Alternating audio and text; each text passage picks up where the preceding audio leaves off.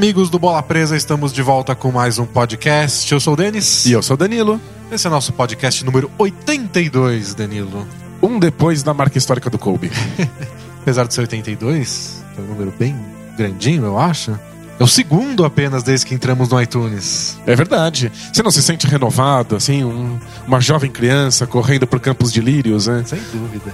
E eu imagino que talvez, quer dizer, eu torço pelo menos, que isso tenha rendido alguns ouvintes novos. Pessoas que caíram aqui sem querer no, no iTunes. Assim, É. Digitaram basquete e caíram só, assim, sem querer, no melhor podcast de basquete do Brasil. Porque no- nossos dados, nossas estatísticas avançadas, o Big Data do Bola Presa.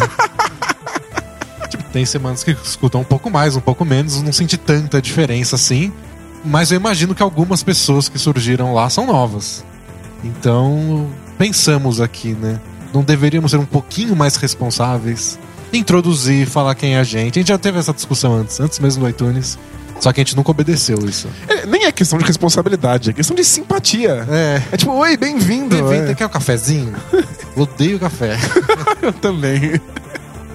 pra mim, café é um chá que queimou. Eu, eu não gosto de muito chá também. Porra, mas você bebe o quê? Eu gosto, eu gosto de chá gelado. Você bebe, bebe urina. Então, eu gosto de chá gelado, porque quando oferecem o chá quente, eu acho que é urina. Eu acho que chá quentinho é tipo puro mijo. Pega a planta do mijo e mistura com água e. Você a gente tá falando de, de ouvintes novos É. e essa é a primeira impressão que a gente dá pra eles. Bom, então, bola presa, bolapresa.com.br, pode acessar também, temos texto. Nascemos com textos. Somos textos, é Somos que textos. Às, vezes, às vezes falamos. É. E você pode acessar lá, tem, tem muitos posts. Vão ter mais a partir do próximo mês, que é quando a temporada começa, né? No fim de outubro. De fato. Então, outubro, a primeira semana de outubro vai ter uma novidade, que eu não vou falar porque é assim que funciona. E depois vai ter preview, e aí, pá, começa a temporada pra valer. A gente tá se preparando aqui pra colocar um monte de promessas no ar e um monte de coisas novas pra próxima temporada. Isso. E aí, no fim da temporada, começam os textos dos jogos, propriamente ditos, né? E também vão aumentar a quantidade dos textos fechados para assinantes, porque sim, temos assinantes. Se você chegou agora e não conhece, você pode acessar apoia-se, apoia.se barra bola presa. E temos lá um programa de assinaturas a partir de nove reais. Com nove reais. Quer dizer, desculpa, apenas nove Ah, reais. Isso é verdade. E eu- é- não é 9,90. É, é 9 É, a reais. gente pensou nisso, a gente pensou em fazer uns números quebrados, mas achei muito desonesto. Não, pois é. É é um respeito à inteligência do, do, É. do nosso ouvinte barra leitor. Com 9 reais você tem acesso aos nossos posts escritos fechados. Com 14 você tem acesso a um podcast especial mensal, que aliás, semana que vem Semana deve que estar vem no vai ar, sair mais um. com temas selecionados a dedo. E com 20 reais você tem acesso ao glorioso grupo exclusivo para assinantes do Bola Presa no Facebook. Que admito, está muito divertido. Vi- vi- Virou uma família feliz e disfuncional, como É. toda família. E também tem acesso ao nosso sorteio mensal de camisetas oficiais da NBA. É, Esse mês passado foi uma do Detroit Pistons, que nosso leitor ganhou e escolheu que fosse do Ben Wallace, que ele é old school. Nossa, é bem Wallace. É. Ele cogitou do André Drummond, depois falou: não, não, não, não, não, quero uma do Ben Wallace. Tá tudo bem. e os textos, os de nove reais, durante a off-season estão sendo dois por mês, o meu no Danilo, mas durante a temporada e bomba. São dois por semana. Exato. É um texto sobre qualquer assunto e um do chamado filtro, que é uma compilação de coisas curiosas, engraçadas, interessantes, estatísticas, qualquer coisa. Que aconteceu durante aquela semana. É.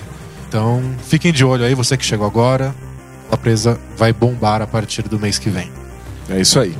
Então vamos falar de, de, de sei lá o que? Não tem o que falar. Meu Deus do céu. Gente- estamos aqui na pré- pré-temporada. É, nossa, é muito. É aquele momento antes daquele momento que vai anteceder a temporada começar. É constar ansioso pra aquele momento que você vai ficar ansioso. Exato. É, é- é uma, uma bola de neve, é tipo uma ansiedade da ansiedade. É, que horror. Mas é, a gente tem assunto, a gente, a gente buscou, garimpou dois assuntinhos, depois a gente separou mil perguntas que vocês mandam. Mas pra mandar perguntas também, é lá no bolapresa.com.br. Tem uma fotinho do Rashid Wallace lá escrito Both Things Play Hard. Na barra lateral. Na barra lateral tem um formulário, você manda suas perguntas. Mas já tem pergunta demais, então capricha. Por favor. Bo- Bota florzinhas É. e passa um perfume na sua pergunta. Pra quem manda pergunta e às vezes fica chateado porque a gente não respondeu, tem ter uma noção de que a gente recebe mais ou menos umas 100 perguntas por semana. É muita coisa. Então, tipo, com uma centena não é- de perguntas, às vezes a gente só passa o olho na pergunta rapidinho, procurando alguma que a gente saiba que vai render muito o assunto. Eu fico pensando naqueles Nerdcast da vida, que tem um milhão de ouvintes. O que, que eles fazem? É sorteio que nem a Xuxa.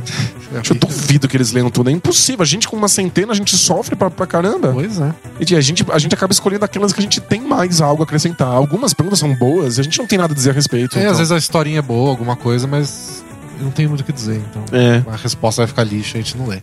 Bom, vamos lá. Falando em ansiedade, voto num jogador que pode ser um dos mais ansiosos no momento da NBA. J.R. Smith. o que nosso leitor costumava chamar de Junior Smith. Porque tá chegando a hora. Alguns times já estão treinando, meio que não oficialmente.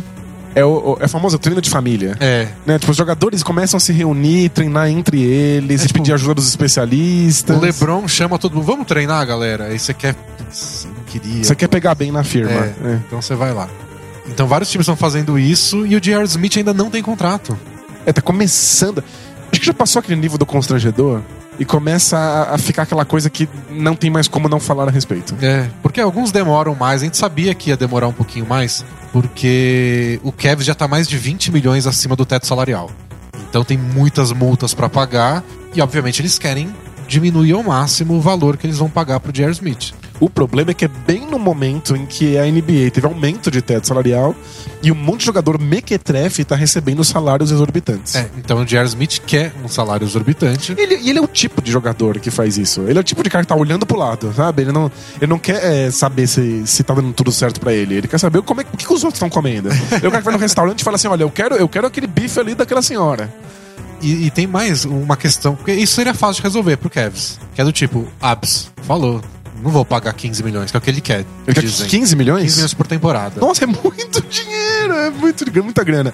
É quase um Mosgov inteiro. Então, eles têm que pensar que no caso do Kevin, se eles estão. Se já estouraram no teto salarial, o Kevin paga o dobro. É, então, nossa, Paga, eles paga 15 milhões para o J.R. Smith e 15 milhões em multa. é muita coisa. É mais que isso até. É, mais, né? É mais, agora é mais. Então é muito dinheiro só pro J.R. Smith. Então seria muito fácil essa decisão do tipo, "Hum, não vale a pena. Simples assim. É, não, não, não vale. É, a gente se conhece J.R. Smith, não faz É. sentido. Porém, como já diriam nossos Ouvintes com problemas né? de relacionamento. É, tem a pressão do time. O time acabou de ser campeão com o J.R. Smith. O Tyron Luke, que é o técnico, acabou de dizer que ele. Se hoje mesmo que a gente tá gravando, na quinta-feira, que ele é o coração e a alma do time. Que, que não faz sentido, é, mas Nenhum. ele fez a parte dele de, de- Ele passou a mensagem, tipo, ó, eu quero esse cara de volta. E o LeBron nunca disfarçou. O LeBron tirou foto com ele a off-season inteira, ficou elogiando, pressionou, falou que não vê a hora dele assinar um novo contrato. Postou no Instagram uma foto do time inteiro treinando junto, sem o J.R. Smith. E nas hashtags no final tava lá, tipo, estamos treinando por você, só falta você, umas coisas assim. Nossa, é, é muito constrangedor. Então, tipo, é o LeBron James, que é a única coisa que faz o Kevin ser relevante. E que é o, o dono simbólico do time. dono simbólico, tipo, o cara que pode ir embora a qualquer momento porque ele é o que ele quer. E ele falou: ó, eu quero esse cara, se vira. Você prometeu que ia gastar dinheiro. É que não 30 milhões, assim, É, né? então. Ou ma- mais do que isso, né? E aí o cara tá lá, tipo, eu gasto, não gasto. Eu não sei o que eu faria no lugar dele, porque obviamente eu não quero. Criar um, não uma quero torta criar de um clima climão. ruim é. com o Lebron, até porque o Lebron é minha. Eu quero aproveitar todos os anos que o Lebron tem. Ele já passou dos 30, embora ele esteja absurdamente em forma e nunca tenha se machucado na vida. Eu acho que o LeBron tem ainda muitos anos pra render. Mas são esses anos que o LeBron tem, é o que o Kevin tem. Eles nunca foram relevantes antes do LeBron, não foram relevantes quando ele foi embora. Então é bom que eles aproveitem enquanto tá lá. E tem outra, é, você nunca sabe quanto tempo a cabeça do LeBron vai querer ficar em Cleveland. Se daqui a pouco ele resolve que ele quer jogar uma temporada final com o Wade em Chicago, ele vai embora e dançou. Cada ano que o LeBron passa em Cleveland, você tem que garantir que ele tem todas as condições pra ganhar um título. Ele a pessoa É a chance de criar um legado pra passa cidade. dois meses de temporada e eles têm um péssimo aproveitamento de bola de três pontos. Claramente falta um, um especialista em chute de longe. E o LeBron já vai falar, e o Jared Smith, né? Pois é. Saudade dele. Não, imagina, é, metade da temporada, pausa pro All-Star Break e tá lá o Kevs no meio do leste. Não, acabou. Já É era. possível porque eles pegam leve. O LeBron tira umas semanas de folga, igual ele já fez. Pois é. vezes. E aí, falou assim: olha aí, olha como caiu o time. Cadê o J.R. Smith? E aí o, o LeBron já considera levar sua trouxinha de roupa pra outro lugar. E, às vezes, ou mesmo ele quer ficar, mas cria, cria aquele clima pesado, igual quando tava o David Blatt lá de técnico. A aposta é. no fundo a gente tá lidando com super estrelas que não estão muito, muito acostumadas a serem contrariadas, É. né? Você não E quer ele- criar clima. E ele tá com aquele com argumento bom, né? Do tipo, eu trouxe um título pra essa cidade depois de, de 90 mil anos. É, é meio que um argumento que você não tem Você não vai tem o que fazer falar uma coisa que eu tô pedindo. Você vai ganhar mil trocentos milhões de dólares porque eu estou aqui. E eu nem peço isso pra mim, esse dinheiro. Eu tô pedindo pro J.R. Smith. Você não vai fazer, meu Deus. E aí o que estão falando é que a, a- a divergência dos dois tá mais ou menos na casa dos 5 milhões. Então provavelmente o Kevin está oferecendo 10 milhões por temporada, o J.R. Smith quer 15. Estamos empacados aí algumas semanas da pré-temporada. Então, hum, é inviável do ponto de vista de clima no vestiário que a pré-temporada comece e eles não tenham chegado a uma conclusão. E é péssimo pra preparação do time que ele chegue, tipo, na semana que começa a temporada. É, não faz sentido nenhum. Ou resolve logo. Então, dizer, resolve, não, resolve logo. Ele fica ou não. exato, antes da pré-temporada a gente deve ter uma, uma resolução.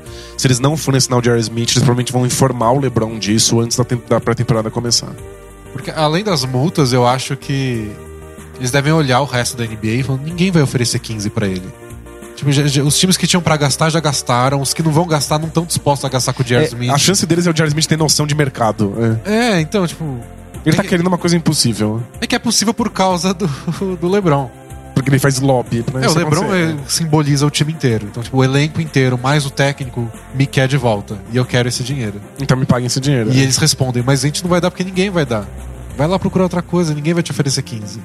Então tá essa, essa queda de braço bem desgastante já. Mas acho que é a única. A grande ou a única coisa restante que falta definir dos elencos pra temporada. É, né? Os elencos se resolveram rapidamente, assim, já estão fechados. A partir do, da- de outubro, a gente começa a falar sobre esses elencos e como eles mudaram nos nossos previews. É, porque a gente vai com a pré-temporada rolando, a gente vai começar a descobrir um pouco mais. Pré-temporada é pré-temporada, tem esse asterisco gigante o mês inteiro. É, né, é, é por isso que a gente tá no pré-pré, né? No pré-pré-ansiedade. Porque na, na pré-temporada tem jogos acontecendo e a gente vê os elencos rodando, mas nada de verdade. Quando o técnico botar um time titular, não é garantia que aquele é o time que ele quer usar. Mas quer dizer que ele tá com aquilo na cabeça. E a gente vai ver o teste acontecendo. Então, a gente pode ver se tá dando certo ou não. É um indicativo de ideia de possibilidade. Isso! Esse é o nível de profundidade da coisa. Mas a pré-temporada já serve pra essas coisas. Então a gente vai ter um pouquinho mais de, A gente tem alguma coisa na qual se, se basear. pra Exato. Pensar em cima, né? Mas eu- eu tô, eu tô achando que, o que eles vão achar um meio termo. Se encontrar em 12 milhões ali. É, por aí.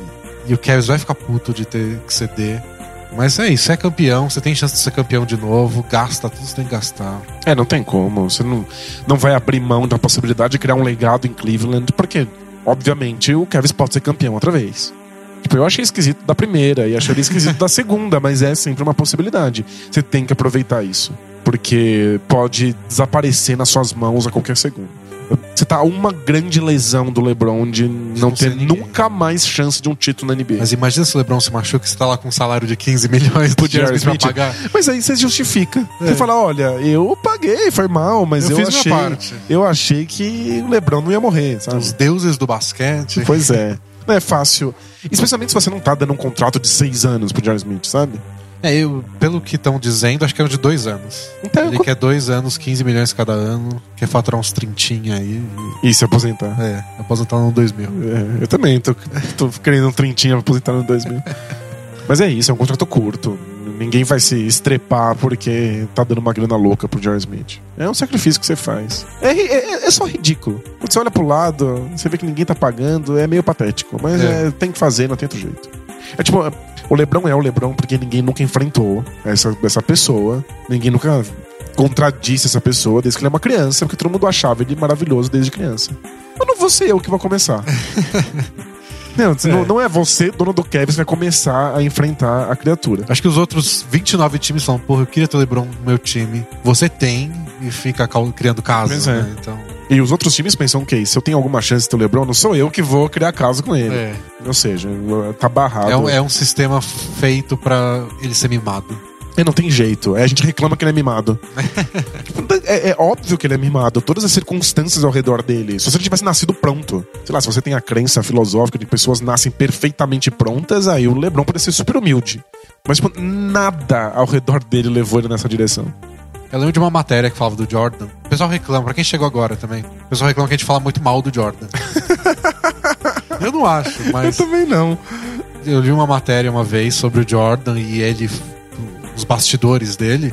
E dizem que quando ele tá no aviãozinho dele privativo, tá todo o staff dele lá, de trocentas pessoas, tá todo mundo dormindo à noite e ele acordou. O que, que ele faz? Liga a música, liga a luz, faz o que ele bem entender. Eu, todo mundo que acorde junto. Todo mundo que acorde junto, ou que continue dormindo na situação dele. Por quê? Todos lá estão trabalhando pra ele, ele que tá pagando o salário de todo mundo, o avião é dele, a viagem tá acontecendo por causa dele. Ele não vai ficar no cantinho dele dormindo assim, sem se mexer, só porque a galera tá dormindo. É, Eu ficaria. Eu, tipo, eu morro de medo de incomodar um cara que esteja do meu lado na vida. Mas eu acho que não teve um, um ginásio inteiro chorando porque eu acertei um arremesso. É. Eu acho que eu não tinha 16 anos, tava passando jogo meu na televisão dos Estados Unidos, né? Pois então é. A E eu gente- não culpo, não, tô, não, sou, não acho o Jordan babaca por causa disso. Só, só mostra como funciona o mundo dele. E o mundo do LeBron não é diferente, o do Kobe não é diferente, o do Duran não é diferente. Eu posso não gostar desse mundo. Eu, eu não gosto de fato. Mas eu não entendo como poderia ser diferente nas É. circunstâncias que esses caras vivem. Tipo, reclamar que o, que o LeBron é mimado é absurdo. Você queria que ele fosse o quê? É, não tem jeito, não tem jeito. E o engraçado só que o J.R. Smith ganha 15 milhões por isso. Eu. LeBron é tão mimado que esse blog de basquete ganha 15 milhões. Tá bom, é a vida. Mas no caso é o J.R. Smith. Se ele gostasse, né? Se o LeBron achasse que bola presa é, é super importante pro título É. dele, te ganharia, ganharia 15 milhões. Mas o James Jones tá na NBA até hoje porque ele é amigo do LeBron. Ou seja, nunca machucou ninguém ser amigo do LeBron.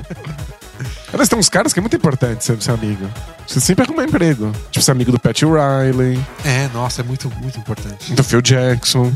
É que assim, acho que isso vale pra qualquer meio e cada um que trabalha aí, que tá ouvindo num canto, pode falar isso, que ter bons contatos É, é essencial. é essencial. Mas na NBA, que é uma panelinha por, por excelência, assim, é por- né? Tipo, é difícil chegar lá. É por definição, né? Tipo, É. pouquíssimos jogadores conseguem entrar nesse grupo. São só 30 times, então só tem 30 técnicos, 30 donos, 30 managers, 450 jogadores. Tipo, é uma panelinha mesmo.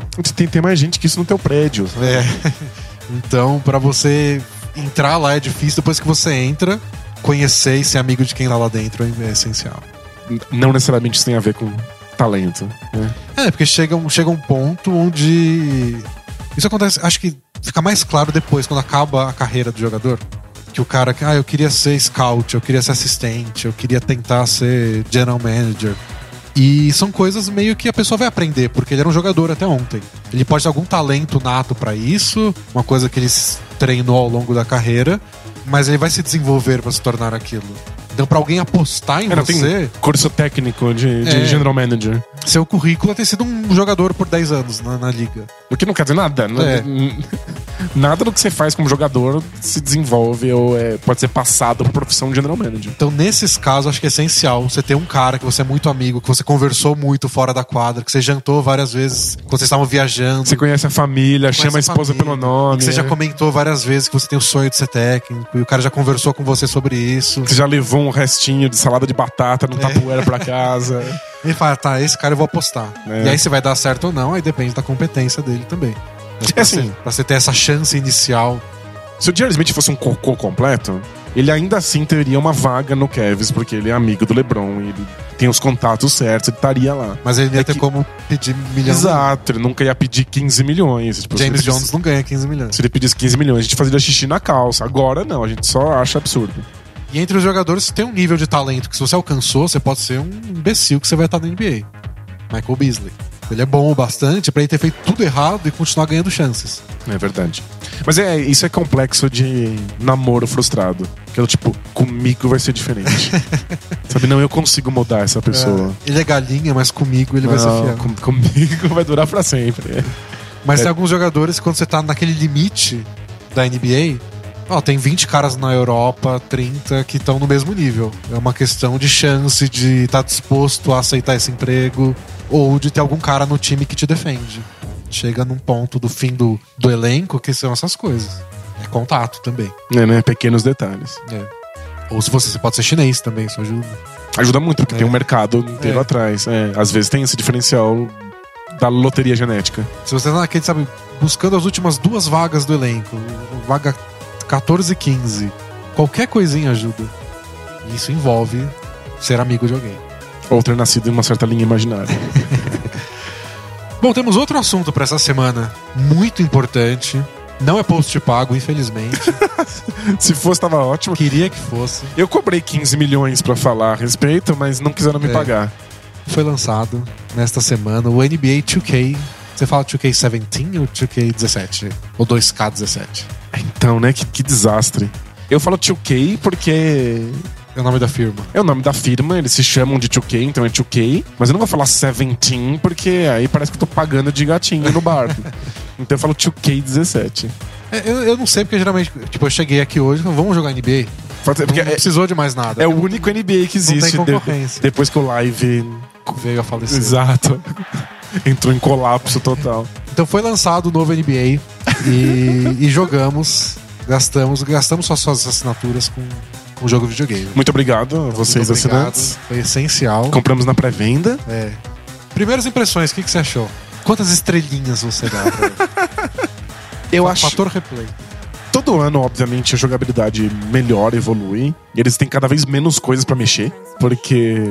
Eles não têm concorrência nenhuma. É né? assim desde o primeiro, não, não que tenha mudado, mas parece que aumentou um pouco mais a sensação que é um update, não é um jogo novo. É, conforme eles vão chegando numa fórmula ideal de como o jogo deve ser, eles mudam cada vez menos.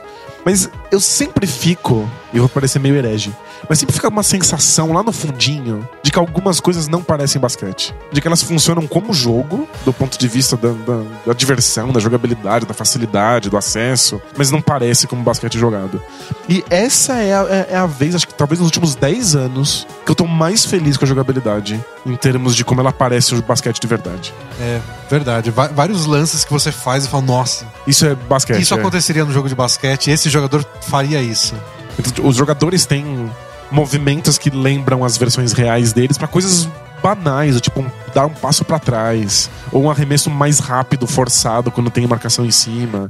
Os jogadores não se chocam de maneira ridícula quando você passa a bola muito perto um do outro. Os turnovers não são mais tão absurdos. O contato quando você tá infiltrando parece mais um jogo de verdade, em vez de um monte de boliche batendo no outro. É, uma coisa que eu senti diferença pra isso acontecer foi o contato dos jogadores mesmo. O ataque parece um pouco mais fluido no sentido de. Às vezes acontece de ter jogada que é pra ter corta-luz e fica um, bolo, Um bolo de gente, pessoas, né? é. Mas acho que acontece um pouco menos, pelo menos no, no- no tempo que eu joguei até agora. É, o, o espaçamento dos jogadores era esquisito, né? Era muito fácil você correr pra um canto e ficar todo mundo embolado num, num pedaço da E quadra. aí fica tudo trombado, aí você tenta se mexer e a bola cai da sua mão, porque, claro, você tá no meio de 11 pessoas lá. e- O que dentro do jogo faz sentido, mas dentro do basquete você nunca veria isso na É. vida real, né? Então eu achei que tá menos embolado, tá mais fácil de arranjar espaço. E quando você tem mais espaço, você tem mais controle dos jogadores, você tem mais controle da jogada que você quer De fazer. fato.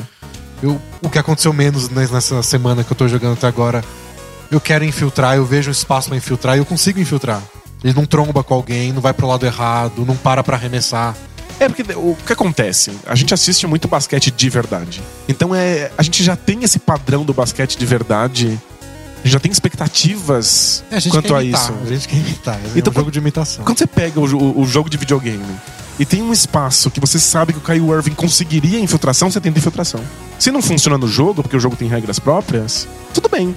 Normal. O jogo não é a vida real. Mas é frustrante, porque eu só fiz aquela infiltração porque eu sabia que na vida real era possível. É. Agora me parece que essas infiltrações que são possíveis na vida real realmente são possíveis no jogo.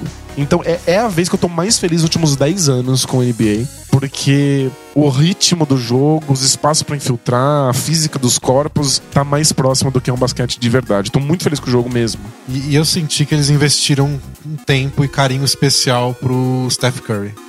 Porque lembra que saiu aquela matéria no passado que o, O Curry, O Curry- quebrava o jogo. o Curry é. quebrou o jogo porque não dava pra fazer as coisas que ele fazia, os arremessos de longe que ele acertava, o jogo não tava preparado pra aquilo.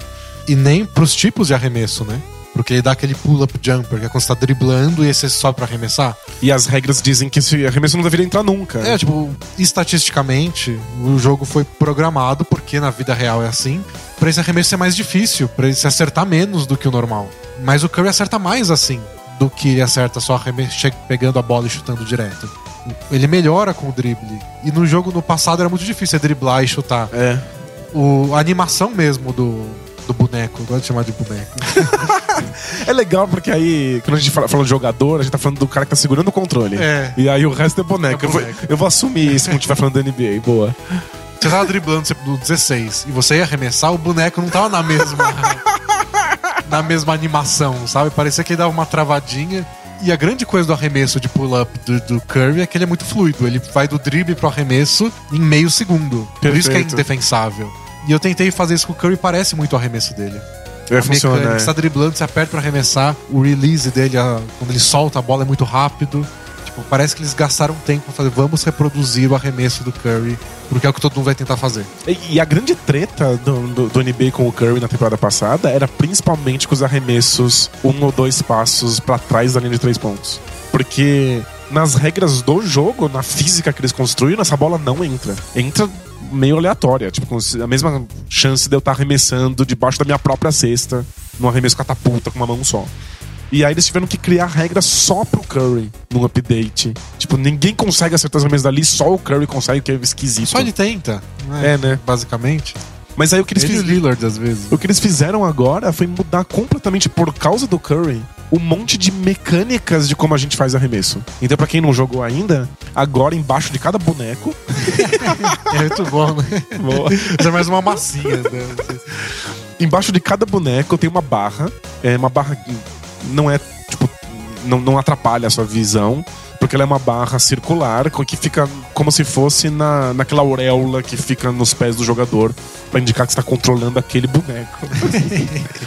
Então tem uma barrinha ali. E aí o seu objetivo é encher essa barra por completo para que a bola entre.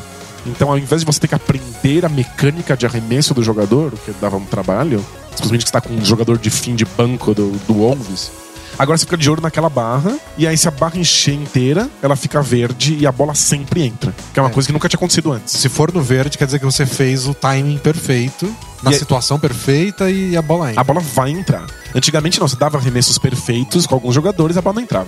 Tipo, eu poderia dar um arremesso perfeito a alguém do meio da quadra, a bola não ia entrar. Agora, se ficou tudo verde, vai entrar. Não importa como você tenha arremessado essa bola. Só que, se o jogador não tá acostumado a arremessar dali, ou se ele tá muito atrás da linha de três pontos, essa barra fica muito pequenininha. E aí ela enche em meio segundo e aí você não consegue soltar o botão a tempo. Se essa barra enche inteira, ela volta. Ela é tipo um bate e volta. É, então, o tamanho da barra mostra o quanto aquele jogador é bom daquele lugar da quadra. É, tá- já fica. Já é um- uma ajuda visual pra você saber se você deveria estar arremessando dali. Se o jogador tá confortável daquela distância. Caso você não conheça. Caso né? você não conheça. E ele é uma, uma ajuda física para o jogador, pra você que tá atrás do controle, pra que você tenha mais chances de acertar o arremesso com uma pessoa que tá confortável da, daquela distância. E aí você vai com o Curry do meio da quadra, ou dois, três passos atrás da linha de três pontos. A barra dele não é gigantesca, mas é uma barra digna. Dá pra, dá pra Dá acertar. pra acertar. Você tem que ficar tudo verde, óbvio. Mas entra. E qualquer outro jogador tem uma micro barrinha e aí você tem que ser um gênio com reflexos do Homem-Aranha pra conseguir acertar. Então eles mudaram a estrutura saída. do jogo só por causa do Curry. Mas melhorou o arremesso de, De todos os jogadores em todos os lugares da quadra. Mas eu senti que você ainda precisa entender um pouco da mecânica de cada um. Tipo, agora há pouco a gente jogou, eu peguei o Warriors e a barrinha do Clay Thompson vai meio rápido, assim. Ela sobe muito rápido. Ela é grande, porque tipo, ele é bom de qualquer lugar. Mas ela vai muito rápido porque o arremesso dele é rápido. Isso, então, se perfeito. demorar muito, a animação do boneco não, não funciona. Então, você precisa saber, tipo, esse cara tem um release rápido, então você precisa se tocar disso. E tem isso, às vezes a defesa tá chegando e o arremesso do cara é lento, a barra demora pra encher, você tem que soltar a barra no meio do caminho pro arremesso sair. É. Então, agora não é só que você tem que, às vezes, solta o arremesso no meio da animação. Agora, de fato, está soltando no meio da barra, o que diminui a porcentagem de acerto. E eles escolheram colocar isso não só nos arremessos, mas também nas É, bandejas. As bandejas não tinham antes. Então agora você tá com muito medo de tomar um toco no meio da bandeja, você solta a barra no meio do caminho, diminui sua chance de que ela entre. Então mudou bastante a mecânica de arremesso e bandeja com essas barras. Achei sensacional. Tipo, é- é, uma coisa jogo, uma coisa game-like, né? Tem uma barra enchendo. Mas ela realmente ajuda você a entender como é que o esporte funciona, como cada jogador leva, leva tempo pra finalizar um arremesso. Uma coisa que a gente tava comentando, que gente, eu vou falar isso gravando, tá? É que tinha uma coisa do NBA Live que a gente queria que ainda existisse. Eu não falei nada disso. Foi, foi, foi ele, eu vou, vou botar aqui o pau na mesa. o, o Danilo tava tentando fazer uma bandeja. Foi com o Lebron, né? Foi com o LeBron James. Com o Lebron. E ele tava numa posição da quadra onde o Lebron geralmente começa infiltrações dele porque ele é gigante. E tem passadas monstruosas, É. né? E tava tudo livre na frente dele, era só ir pra bandeja ou enterrada. E ele apertou o botão e o Lebron parou e deu um jumper muito tosco. Então, mas aí isso é parte culpa minha. Porque como nós somos jogadores do NBA 2K desde que ele chamava NBA 2K só, Só, sem número nenhum. em 2000 no, glorioso Dreamcast e não existia um segundo analógico, os arremessos eram todos feitos com um botão. Então a gente ainda arremessa com o botão. É, porque a gente não conseguiu desaprender isso. Se eu tivesse feito com o analógico, colocando o analógico na direção da cesta, ele teria feito uma infiltração. Então é culpa não. Exato. Mas é que se tivesse um botão exclusivo para bandejas, um botão exclusivo para arremessos, como tinha É. no NBA Live, O live tinha um botão pra quando você queria dar um jumper e um botão pra quando você queria uma bandeja enterrada ou qualquer coisa do tipo. Se estivesse muito longe, ele dava um floater, né? Aquele... ele dava uma passada É. na linha de três pontos e finalizava com um floater. Era, acho que a única coisa boa do jogo. Não sustentava, não segurava. Não, o jogo era uma porca. Sempre foi, o NBA Live é muito ruim. Desde que o 2K surgiu, o NBA Live é um desastre. Mas era uma coisa legal. Hoje em dia ele depende muito do analógico. Pra nós que não estamos usando analógico, a gente é velho, a gente perde algumas dessas opções. Eu tô tentando me forçar a usar o analógico pra arremessar usando a tabela, porque agora você tem essa opção. Exato. Você segura o analógico pra, da, da direita do arremesso pra cima ele usa a tabela. Não importa onde você tá. Se é uma bola de três, você vai dar um tabelaço lá. Vai errar. Mas você tem essa opção. E agora, se você usa o analógico torto, né? Porque o, arremesso com o analógico é feito jogando pra baixo ou pra cima. Se você põe torto, o arremesso realmente sai torto. E aí você pode saber, pelo, pela tortura do, do teu analógico, pra que lado vai dar rebote. O que é uma coisa que um jogador na vida real sabe. Putz, Saiu. saiu torto pra gritam, esquerda. Né? Curta, direita. Então agora dá pra saber de acordo com o que você fez com o seu próprio analógico. E dá pra inclusive errar lance livre de propósito pra que o, o rebote vá pra um lado específico. Ou seja, muitas nuances no analógico que eu praticamente não uso.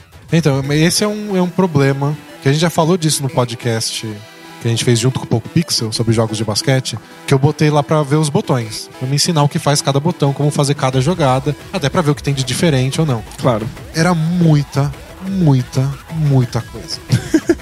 como dar um giro, como dar um Eurostep, como se arremessa girando, como você arremessa dando um passo pra trás, como você passa a bola de tal jeito.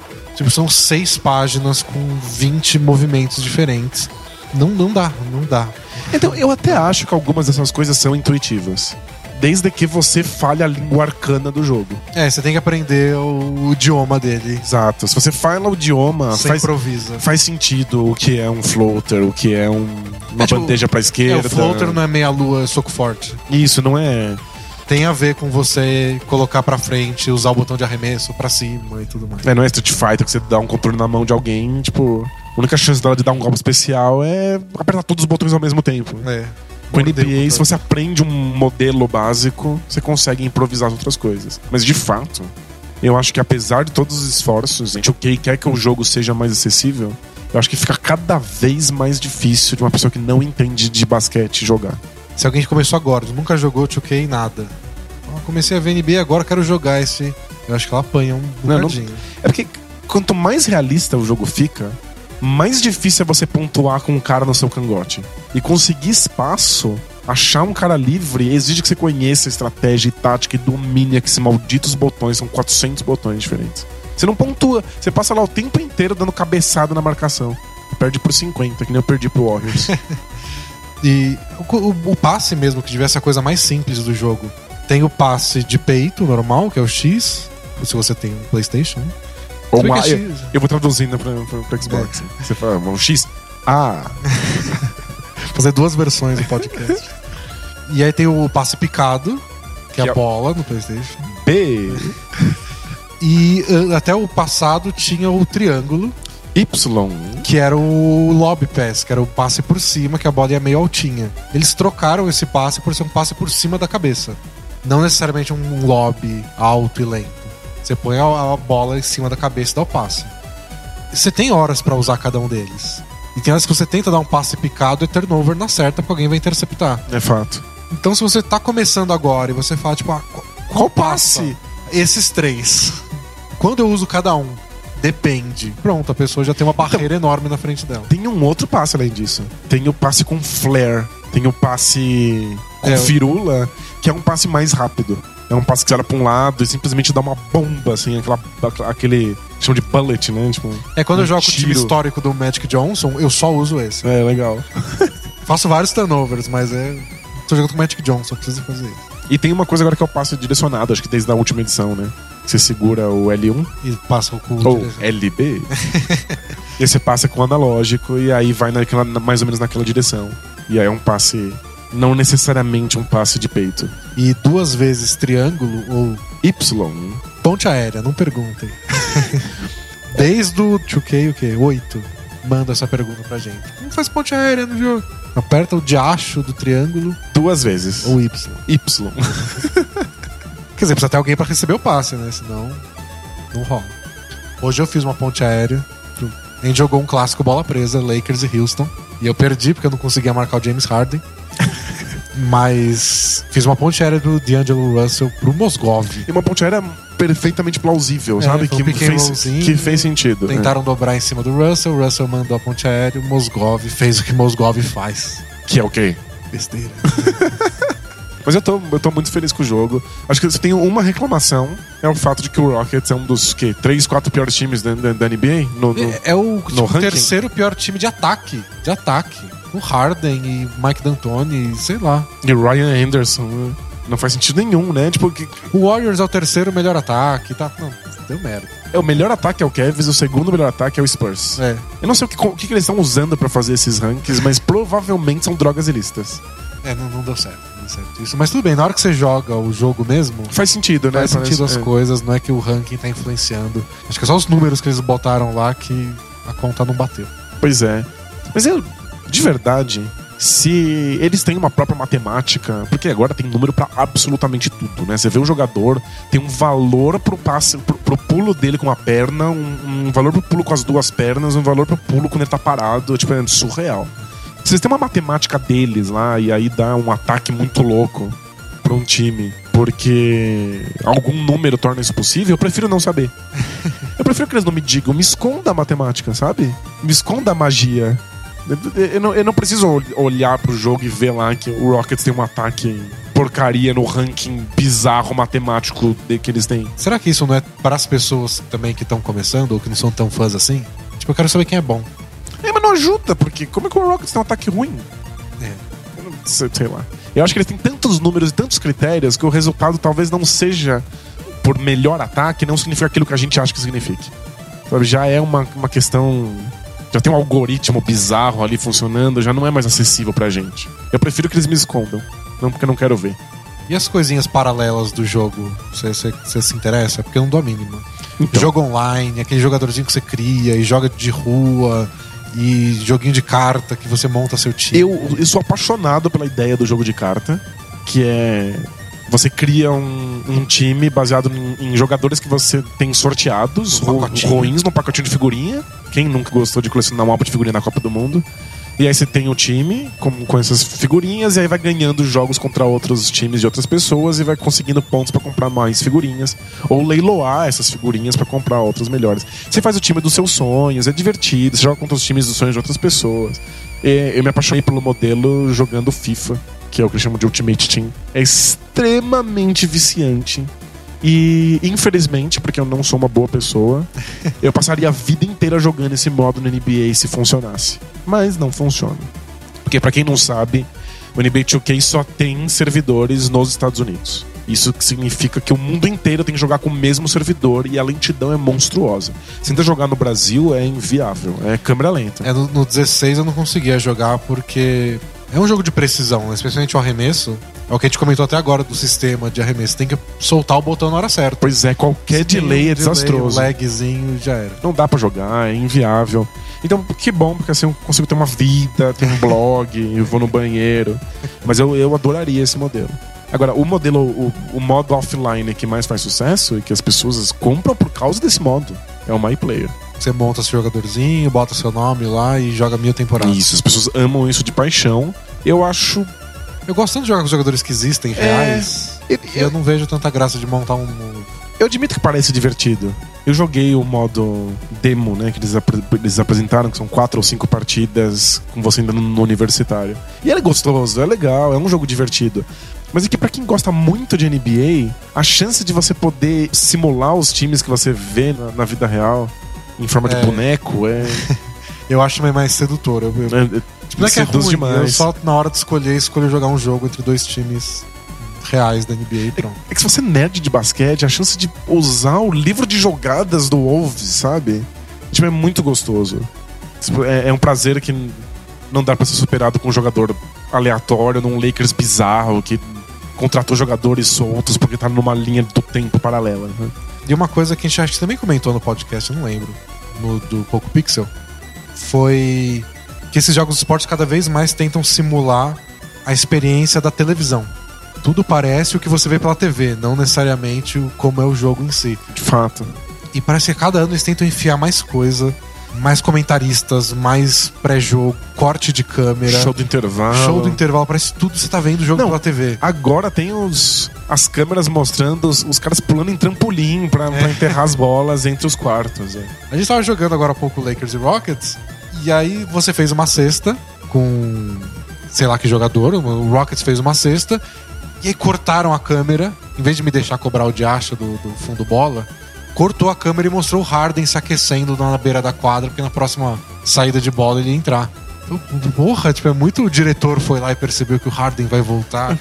E às vezes eu acho que exagera um pouco. Eu queria a sensação de estar jogando, menos de estar assistindo na TV. Não sei se faz sentido. Não, faz, faz muito sentido.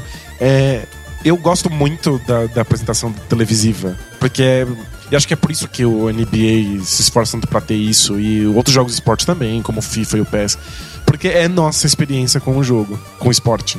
A gente não vai na quadra o tempo inteiro, nós não somos jogadores de verdade. A nossa experiência é com a TV, então o jogo simula essa experiência da televisão. Eu gosto, acho legal, acho legítimo, mas quando eu tô no meio do jogo, envolvido com, com a partida, aí essas coisas vão, vão cortando o ritmo, né? O show vai do sendo brox- broxante. É. Eu não quero ver o, o cheque falando no intervalo. Mesmo os caras pulando no trampolim, sabe? Tá- eu tô lá debulhando o botão que eu quero que comece logo o próximo quarto. Então eu, eu entendo porque tá lá, eu vejo o charme, eu acho lindo, mas quando eu tô jogando eu queria que não existisse. Ou seja, é o tipo de coisa que deveria ter um botão liga-desliga. É. Você vê na primeira vez, quando você compra o jogo pra ver como é que ficou, e aí você nunca mais dá a mínima. É, é, a primeira vez no, que eu joguei FIFA e aí um jogador foi buscar a bola na lateral pra cobrar a lateral, em vez de ter um corte de câmera, e ele foi buscar, eu falei: caramba, que fantástico! Aí eu comecei a perceber quanto tempo eu passava olhando pra uma tela, esperando o desgraçado ir buscar uma bola que tá na puta que pariu pra ele poder cobrar um lateral. Você se sentia assistindo tênis de mesa na Olimpíada. Exato, que os caras têm que ficar correndo atrás da Paga o gandula, né, cacete? Tanto voluntário aí. É- É legal do ponto de vista da apresentação. Parece mais real. Mas quando você tá jogando, você não quer isso. Você quer jogo. No, no fundo, no fundo, isso é um jogo e você quer ter uma experiência em que você se divirta e participe você faça as coisas. É. Tem que saber dosar isso. Eu acho que melhorou. Embora seja mais televisivo nessa edição, é mais fácil cortar essas coisas. Graças. Na edição Cara, passada era sofrido. Tinha que ficar vendo o jogo do intervalo por oito bilênios até você poder finalmente voltar pro jogo. Aquilo era insuportável. Vai ficar dando raiva do pessoal da, da TNT. É, eu nem quero ter raiva deles, mas dava, né? Porque demorava demais. Melhorou. Tem mais elementos de TV, mas são mais rápidos. Então é isso. Nota de 0 a 10, gráficos, som, jogabilidade. Fator Fator replay.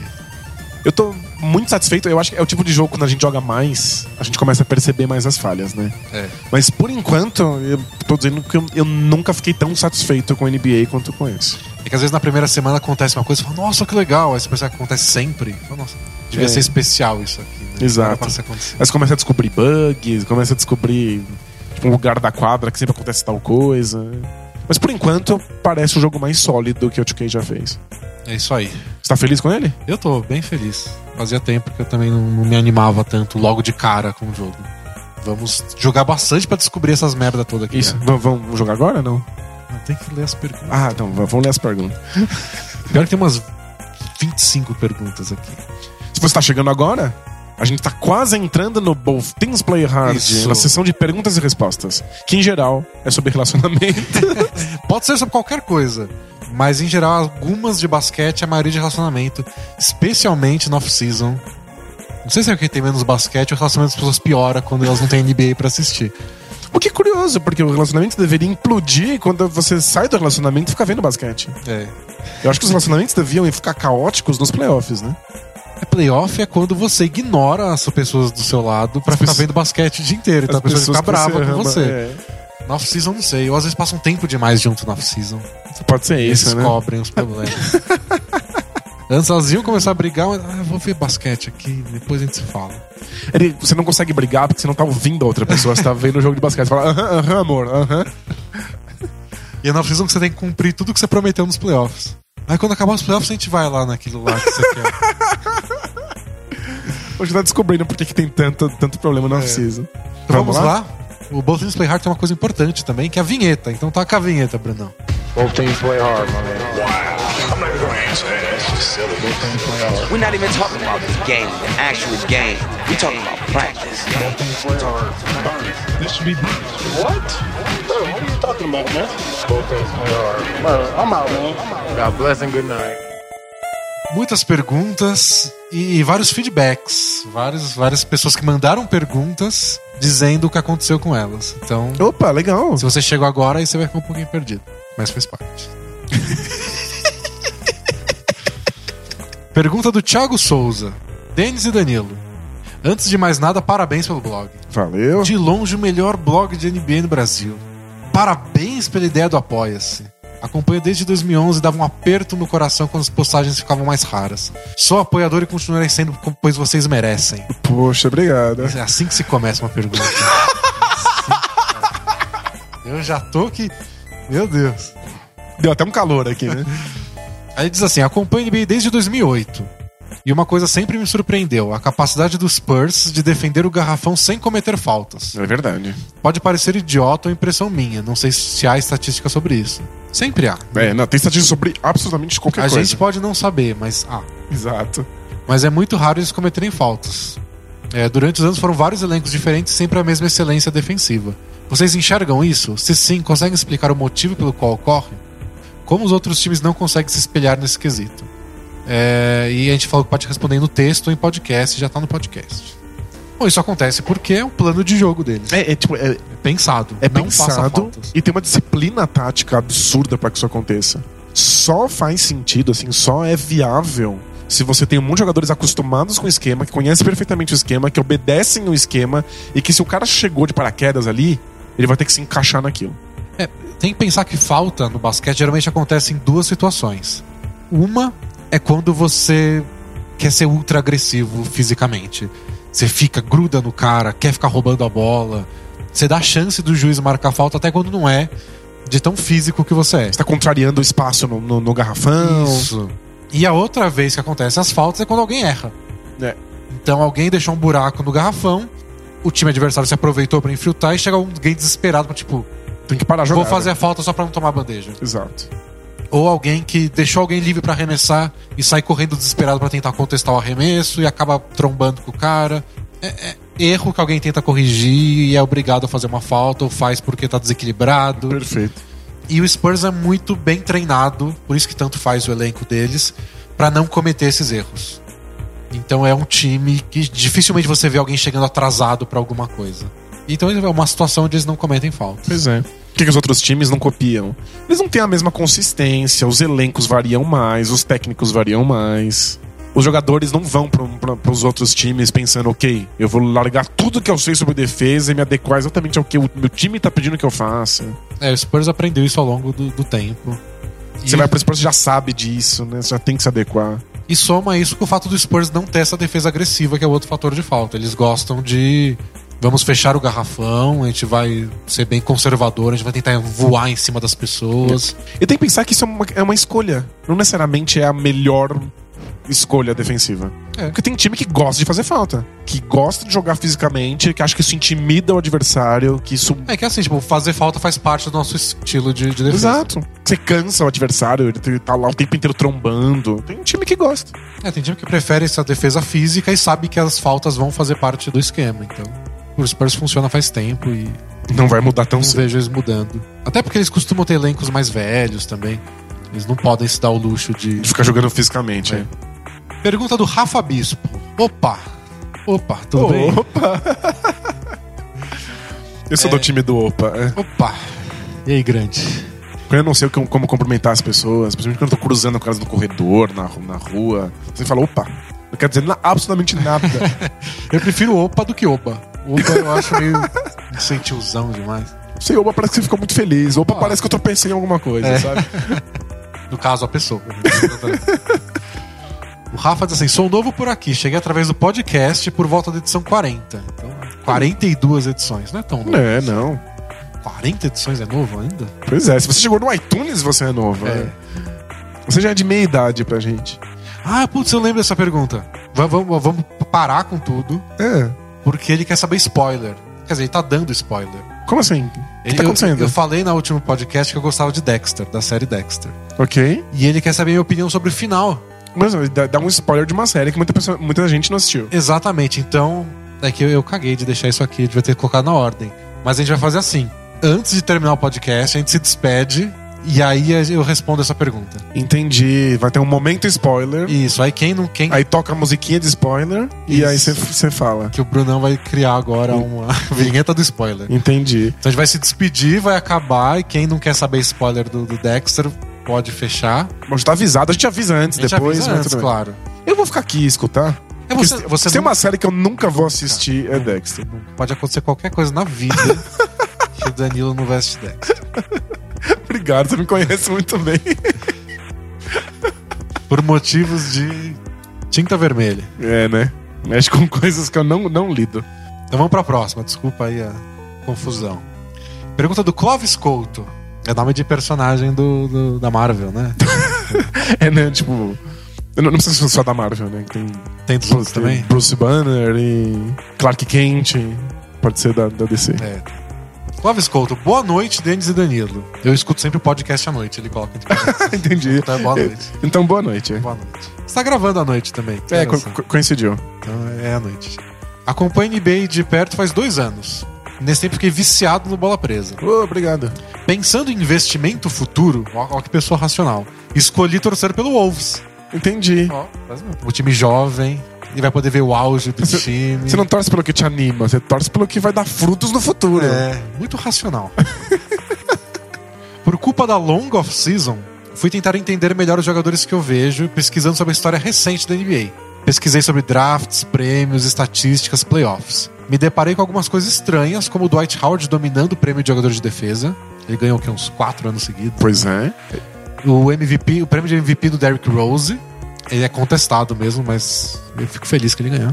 E sem falar em duvidosas escolhas de draft, aí é todo ano. Não, mas aí é, aí é loteria. Pois bem, vi vários filmes de YouTube sobre as últimas finais.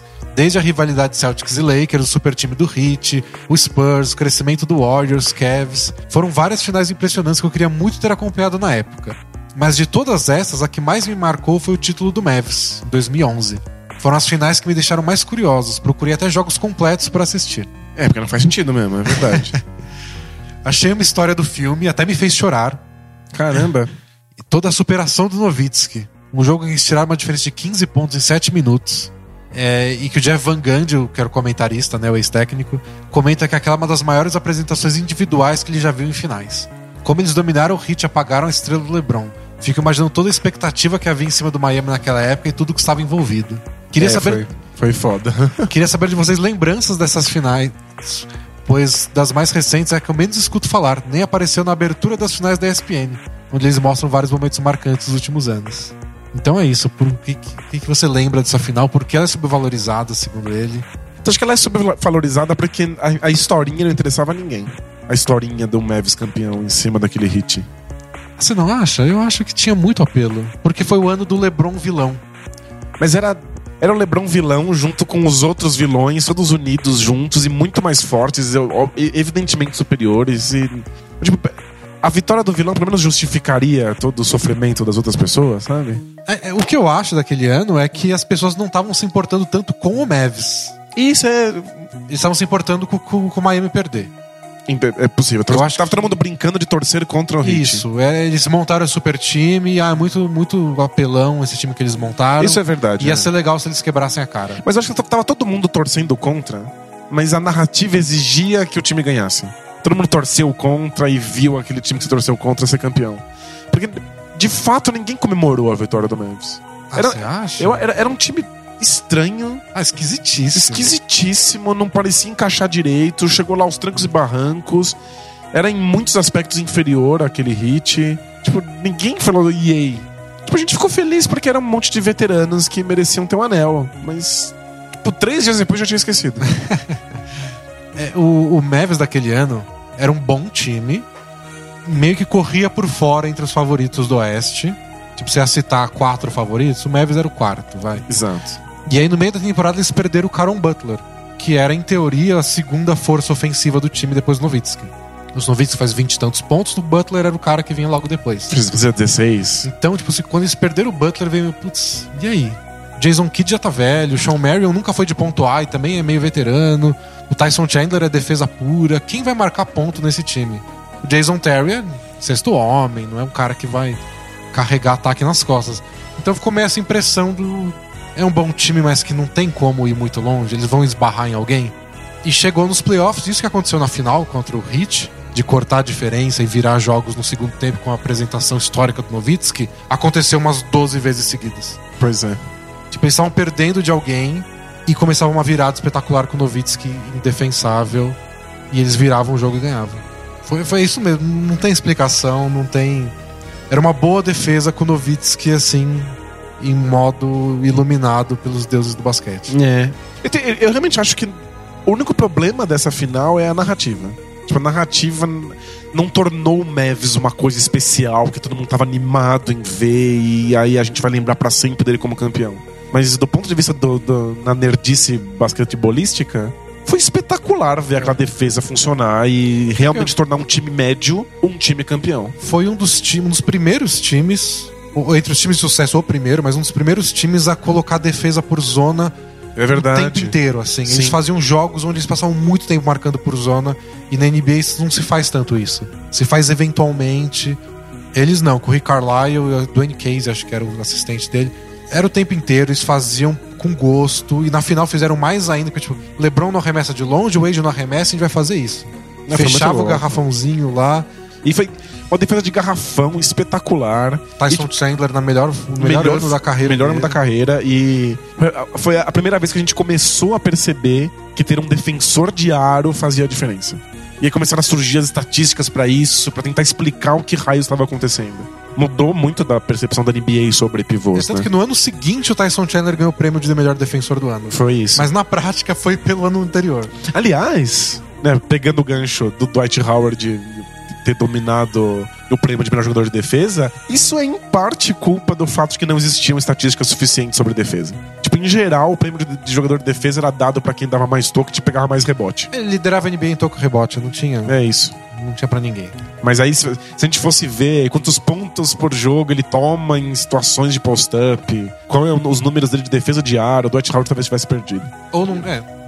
Não sei se todos, mas Algo, é. não sei se ele ia ganhar 4, 5, 5. Ou pelo menos se ele, se ele ganhasse, não ia ser tão dominante quanto É. foi. Mas, tipo, o Tyson Chandler realmente foi espetacular. Essas estatísticas surgiram pra explicar o que ele tava fazendo. Foi legal. E a questão do Caron Butler, eles contornaram porque iam surgindo pessoas. Didi Barea. O Barea fez uma final espetacular, ele virou titular no meio da final Foi. e acabou com, com o jogo. Contra a série contra o Lakers, que era o atual campeão, eles ganharam de 4 a 0 O Stojakovic, que já tinha uns 93 anos na época, destruiu com tudo, fez muita bola de três na cara do Lakers. É que, que só tem isso. é, Eu não quero contar pro meu neto.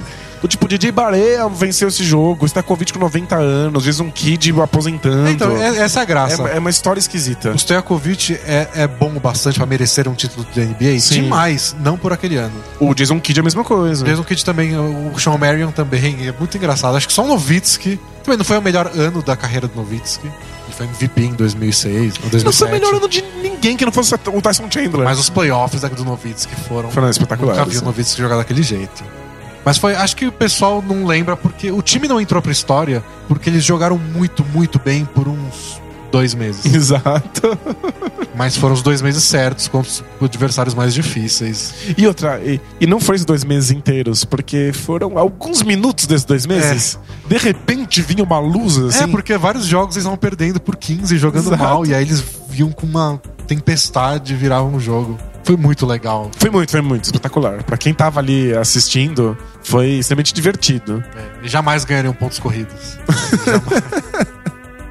Pergunta do Bruno, que não é o editor. Tem que avisar, Tem que legal. avisar. Vamos direto ao ponto. PES ou FIFA? É isso que ele quer saber. Gente jogou o demo dos dois. Ele falou que ele é fifeiro desde o PlayStation 2, mas que ele diz que agora tá, tá, o PES tá melhor, que ele voltou a ser, abre aspas, putinha de Wing Eleven. Pois é, eu sou fifeiro, assumido, sempre gostei mais de FIFA. Desde do, do, do primeiro, né, 94, eu mudei pro PES já no ano passado. No, acho que talvez um ano antes do, do, do ano passado, no ano retrasado. É, foi retrasado. No Foi passado a gente retrasado. decidiu não gastar dinheiro com jogos de Exato. futebol. No ano retrasado, a física do PES já. E o ritmo do PES já me parecia melhor do que o FIFA, que era uma correria muito louca. E que eu simplesmente conseguia pegar um cara rápido e correr pra dentro do gol. É, o FIFA, o FIFA é muito sedutor porque Sai um monte de gol, o jogo é rápido, e é. dá pra fazer vários golaços e driblar, fazer várias tabelinhas legais. O PES é mais paradão, assim. Mas eu Lembra- acho legal. Bem mais campeonato brasileiro. É. Mas eu, tipo, a gente jogou os dois e eu tô, inclusive, um pouco triste com o NBA novo, porque a física não se compara com a física do PES. Tipo, o- de verdade, Os esse- bonecos do PES. os, os bonecos do, do, do PES são uma coisa de outro planeta. Tipo, essa Fox Engine da Konami tá anos luz da maior parte dos outros, das outras físicas do- de videogame e de coisas sofisticadas. Tipo, Unreal, que eles usam pra fazer adventure, pra fazer. Tipo, jogo de tiro. E, tipo, a, a física do PES é superior, é surreal. E diz aqui que a pergunta vale fazer pra gente porque eu amo futebol e você ama videogame, mas vale dizer que você é muito fascinado por jogos de futebol, sempre jogou, né? Sempre joguei, gosto muito. Go- go- Gosto muito mais de videogame de futebol do que de futebol de verdade. Pergunta do Capitão Porém. Diz assim: Olá, minha pergunta não tem nenhum porém. Aí ele coloca, que plot twist, hein? Pois é, não, eu não esperava. Ele diz aqui, ó, já mandei uma pergunta pra vocês sobre o meu time de futsal amador. Expliquei que participava de ligas amadoras e marcava jogos na internet contra os times da Zona Leste de São Paulo. Lembro vagamente. Inclusive, agora você vai lembrar, vocês me zoaram dizendo que pareciam jogos de gangues. Lembrei. Você já até brincou, né, que devia ser tipo o, o Warriors, né, o filme. O- o- os mímicos contra É. os... E que cada time tem que ser muito específico, né, com a característica de cada um. Então, o mundo ia ser muito legal, assim. Dá vontade de fazer parte de uma gangue, não dá? Você- Dá. Tipo, pra ter uma característica, assim, um uniforme. Assim, minha pergunta é sobre ligas amadoras, então eu explicarei como funciona a liga que participo. Vamos lá, vamos aprender? Va- vamos lá. Funciona da seguinte forma: cada time aluga um horário de uma quadra qualquer e cadastra o seu time na liga como mandante. Você paga o, pra isso? Você paga, você paga. Você tem que pagar. Caramba. Tá, então Você- paga uma quadra pra você jogar. Isso. Aí você avisa no campeonato É que tipo, você... eu tenho essa quadra aqui. Nesse horário, Isso. entendi. Outros times se cadastram como times visitantes e dizem quais horários podem jogar. O site da liga faz os confrontos e envia os contatos dos organizadores dos times para confirmação dos jogos. Que coisa fantástica. São sempre dois jogos de, de 40 minutos, dividido em dois tempos de 20. É, são chamados dois quadros, normalmente formado por jogadores diferentes. Então acho que cada tempo joga um time. Ah, porque deve ter muita gente no É. time, né? E quem apita o jogo é alguém responsável pelo time da casa. Porque deve ter muita gente, porque custa caro alugar, alugar o campinho, precisa dividir em todo mundo, né? Após os jogos, os dois times informam os placares no site e é formado um ranking de times. No fim do ano há uma copa entre os melhores da liga, onde se separam os meninos dos homens. Caramba! Em resumo, são só jogos ama- amadores, mas por incrível que pareça, tem caras que dão a vida pelos times. Não, imagina, deve ter gente muito apaixonada. Tem mais de mil, mil, mil, mil times nessas ligas só em São Paulo. Caralho! E vários times pagam jogadores profissionais e ex-profissionais. Eu mesmo já joguei contra profissionais. Você tá zoando. E vai muita gente assistir. Já joguei jogos com 300 torcedores. É porque o pessoal ama futebol mais do que tudo na vida. E aí poder jogar um bagulho desse deve ser um sonho de, um- de um- de uma vida frustrada. né? Se pararmos para pensar, continuar ele, é que o Brasil é o país do futsal. É o, pai- é o país do futsal. O nível desses jogos, mesmo amador, é muito alto. Imagina, deve ser fantástico. Estou explicando tudo isso porque queria saber se vocês acham possível fazer algo assim com basquete. Putz. Tipo uma liga bola presa de basquete amador. Mesmo que com poucos times. Quais seriam as principais dificuldades? Conseguir cinco pessoas jogarem basquete. Sabem se existe algo parecido nos Estados Unidos? Abraços e adoro o trabalho de vocês. Os Estados Unidos tem aquelas. Especialmente durante off-season. Então o pessoal que joga high school, essas coisas, eles. Eles fazem os campeonatos amadores nesses Eles viajam, eles têm viajam, ônibus, é, é é. outro nível. é outro nível. É que o problema principal de fazer isso com basquete no Brasil. Qual quadra você conhece de basquete da pra alugar? Você conhece alguma? É, acho que o, mais- o maior problema de fazer em São Paulo, por exemplo, seria arranjar várias quadras. Arranjar uma. Se, se a gente tiver uma Porque não dá pra quadra... alugar a quadra do parque lá, né? Pois é. Se a gente tivesse uma quadra pra alugar de basquete, a gente faria um encontro bola presa, chamaria as pessoas do Brasil inteiro pra gente jogar uma partida juntos e tirar foto e comer coxinha. Traga sua gangue. Isso. E, e beijinho. e brigadeiro. Mas não, não tem. Eu acho que o maior problema seria a quadra. E eu não sei como funcionaria direito esse negócio de formar os times. Eu acho que a gente teria que, no site da liga, por exemplo, acho que você teria que abrir a chance de falar: eu não tenho time, porque meus amigos só jogam futebol. Mas eu quero jogar e eu quero encontrar outras pessoas que estão aí sem time. É, tem que ser isso. Você escrever um time completo é meio difícil. Futebol, você vai na rua, na firma e fala: gente, quero montar um time de. Já tem 15 pessoas. De basquete. Ah, eu não jogo, eu posso tentar. E a pessoa não sabe nem bater bola. Sabe o que eu lembrei agora? A gente jogou um campeonato de basquete amador desses. São Bernardo da São Borda. Bernardo, que você tinha que escrever um time completo e não podia ter nenhum, ninguém federado. É, mas tinham poucos times, era bem pouco. É, era muito pouquinho. E a, a maior parte era time de escola, né? É. E a gente ficou em terceiro. De quatro? De cinco? Não era um pouquinho mais, mas não era muito time também. Não foi nenhuma honra ficar em terceiro. E na semifinal jogou contra o melhor time. E vários caras não puderam ir. Tipo, a gente tinha uns cinco jogadores e alguém se machucou durante o jogo. Sei que a gente acabou o jogo com quatro. Eu tava lá? disso. Acho que tava. Fantástico, eu não tenho nenhuma memória A disso acabou o jogo com quatro. E o outro time já tava ganhando por uns 20 pontos. Então tudo bem. E a gente ficou com quatro e o outro time meio que. Deixa. Beleza, a né? gente pega leve, sabe? Não vamos enterrar na Ah, que fofo. Mas aí no, no de bronze a gente jogou bem. Quer dizer, a gente, eu não joguei. Eu, eu- eu vou aproveitar pra fazer um, um momento classificados. Faça. Eu tenho muita vontade de jogar futebol. E eu não sei jogar futebol. E aí, tipo, eu fico vendo uns vídeos no YouTube pra ver se eu aprendo alguma coisa. Tipo, como é que eu deveria estar mexendo a minha perna pra fazer a bola? Tutorial de futebol. É tutorial de futebol. Você me ajudou com alguns e, tipo, eu aprendi algumas coisinhas. Eu queria muito jogar. Mas, tipo, não com nesse nível de amadorismo em que os caras é semi-profissional e tem campeonato. Eu queria uns caras ruins que nem eu, pra que eu pudesse jogar umas Só pra bater uma bola por semana. Exato, onde eu faço isso? Você tem um grupo de pessoas muito amadoras, muito ruins que jogam em algum lugar e gostariam de, de me receber? Avisa. Isso aí, manda, manda torpedos. Me, me- me manda uma mensagem no meu bip. Mas é verdade, eu queria jogar também. Se vocês tiverem aí, pode, pode mandar. Pergunta do Sam Rink, né, o falecido manager, criador do processo. Olá, acompanho a Bola Presa há quase um ano e não consigo identificar ainda quem é o Denis e quem é o Danilo. Gente sempre fala, eu sou o Denis. Eu sou o Danilo. Hum, fácil. Ele tem duas sugestões. É. Primeira delas, um de vocês pode usar algum efeito e mudar a voz, tipo pra voz fina de um esquilo. Tipo assim? É. Aí você fala uma hora e meia, assim. Que beleza! Adorei, achei fantástico. Ou dois, usar um sotaque diferente, tipo de carioca ou de Portugal. Imagina quantos cariocas eu não ia ofender falando dois minutos com sotaque carioca. Vou tentar falar com sotaque português. Fala que nem o O Bruno Aleixo? Bruno Aleixo. Eu não pra entender nada que o Bruno Aleixo fala. Ah, eu, ador- eu adoraria entender mais o Bruno Aleixo, porque eu acho muito Quando engraçado. eu entendo é muito engraçado. É verdade. E tem portugueses que escutam a gente e entendem perfeitamente. Eu adoraria conseguir entender Ah, eles de o nosso volta. é mais fácil.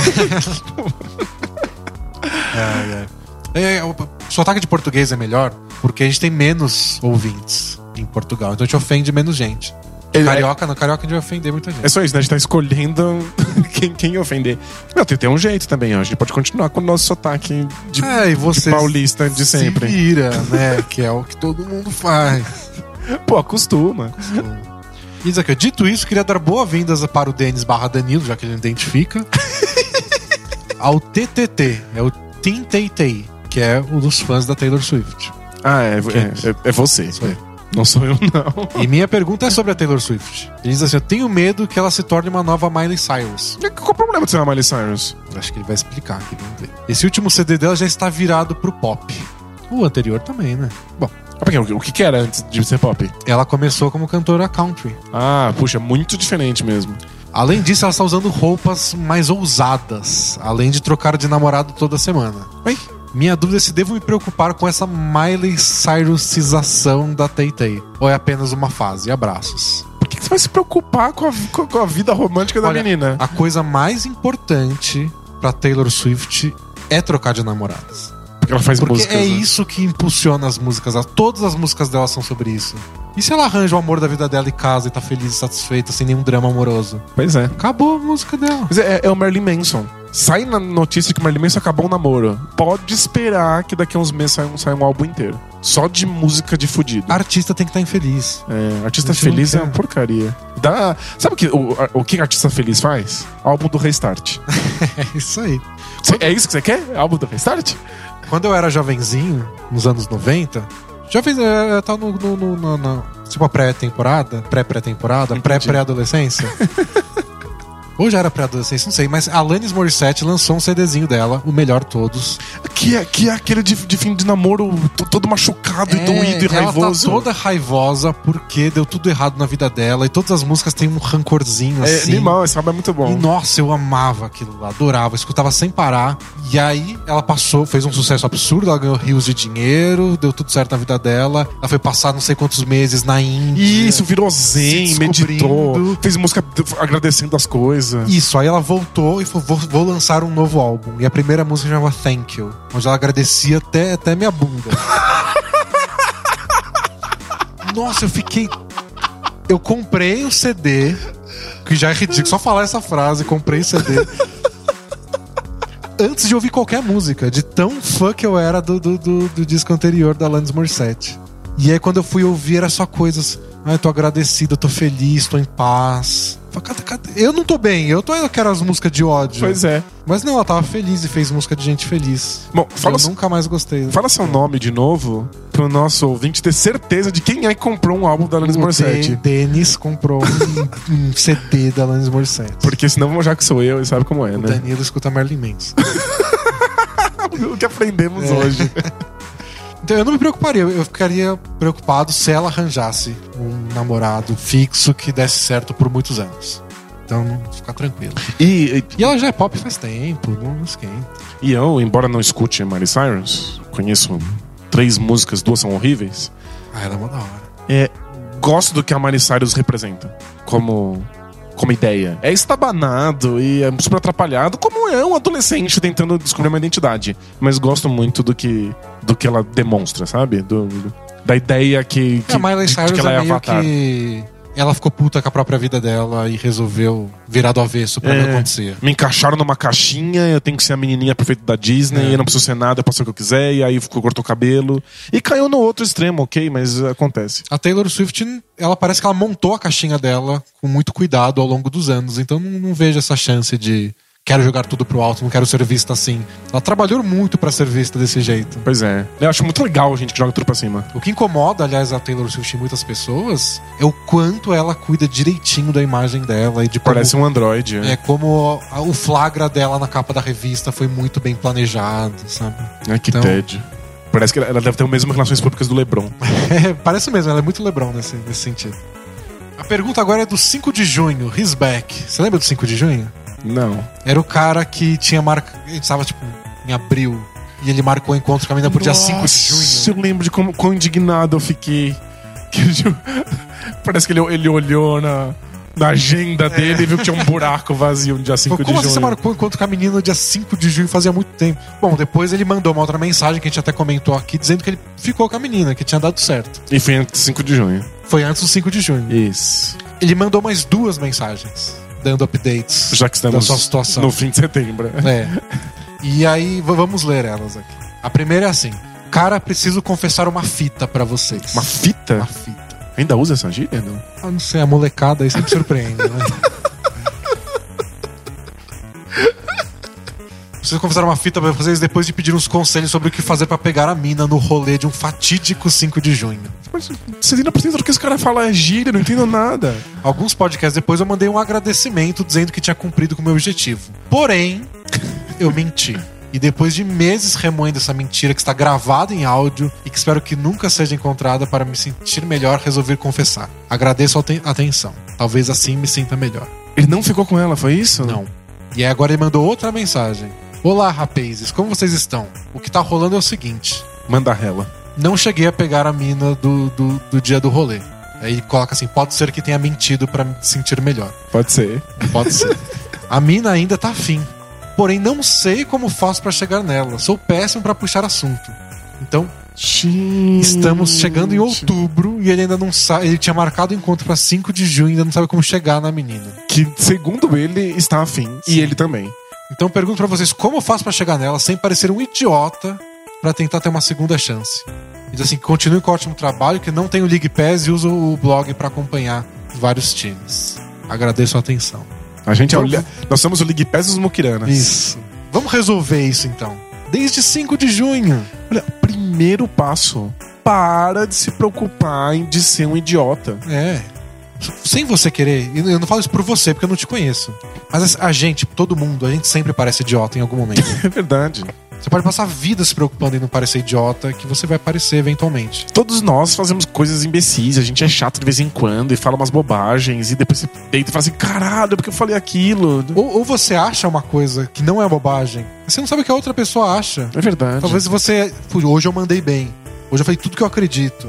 E a pessoa sai da conversa e fala: Nossa, que, idiota. Que babaca. É. Ficou se afirmando, né? É, então você não, não, não tem como saber. O que você pode fazer é ir lá e falar. Porque se você não falar, você vai se achar um idiota pra você mesmo. Pois é. Ó, desde junho que eu não falo. com ela. Vou, só, só vou falar com ela de novo no próximo 5 de junho. você tem que falar com ela, não, não tem que se preocupar se você vai parecer imbecil. É só, só, chega nele e fala, vamos fazer. Aí você escolhe uma coisa. Tipo, vamos num barzinho, vamos no cinema, vamos dar uma volta no parque. É só dia 5 isso. de novembro. Vamos lá. Vê primeiro na sua agenda, né? É só isso. O que, que Olha, você vai fazer no Natal? eu tava pensando em ir nesse lugar X. Você gostaria de vir comigo? Eu ia gostar da sua companhia. Pronto. Enfim. Se ela já achar uma babaca, acabou, pronto. Você tira esse peso das costas. Isso. Aí você faz de novo com outra. Aí você, você tem até 5 de junho pra escolher outra pessoa. Próxima pergunta. Do Ricardo Gutmeier, ou Gutmeier. Acho que Maier é mais legal. Você, você escolhe, né? Como, veio com o alfabeto fonético? Não. Então você pode escolher como, como fala. É, fala, Denis Danilo, tudo certo? Tudo certo. Gostaria da ajuda de vocês para é, ou tomar coragem de ir atrás ou desistir de vez de um sonho. Ótimo. Tá, tá. Tranquila a responsabilidade? Tranquilo. É, é só um sonho, não é nada Só um demais. sonho. Sou bancário, tenho um trabalho bom, Tá em greve? com um salário bem bacana e vivo uma situação confortável dentro da empresa que trabalho. Ok. Me considero ainda em ascensão, pois tenho 26 anos e vejo muito muitos lugares adiante onde posso chegar dentro da empresa. Resumindo, tenho uma vida profissional bem estável e uma vida pessoal que se favorece dessa estabilidade, Ah, com certeza. pois sou recém-casado. Porém, com muitos esse ele colocou. Quero ir atrás do, quero ir atrás do meu sonho. Sou completamente apaixonado por futebol. Caramba. E não me sinto como todo brasileiro que ama futebol, mas na verdade só quero torcer e ver seu time ganhar.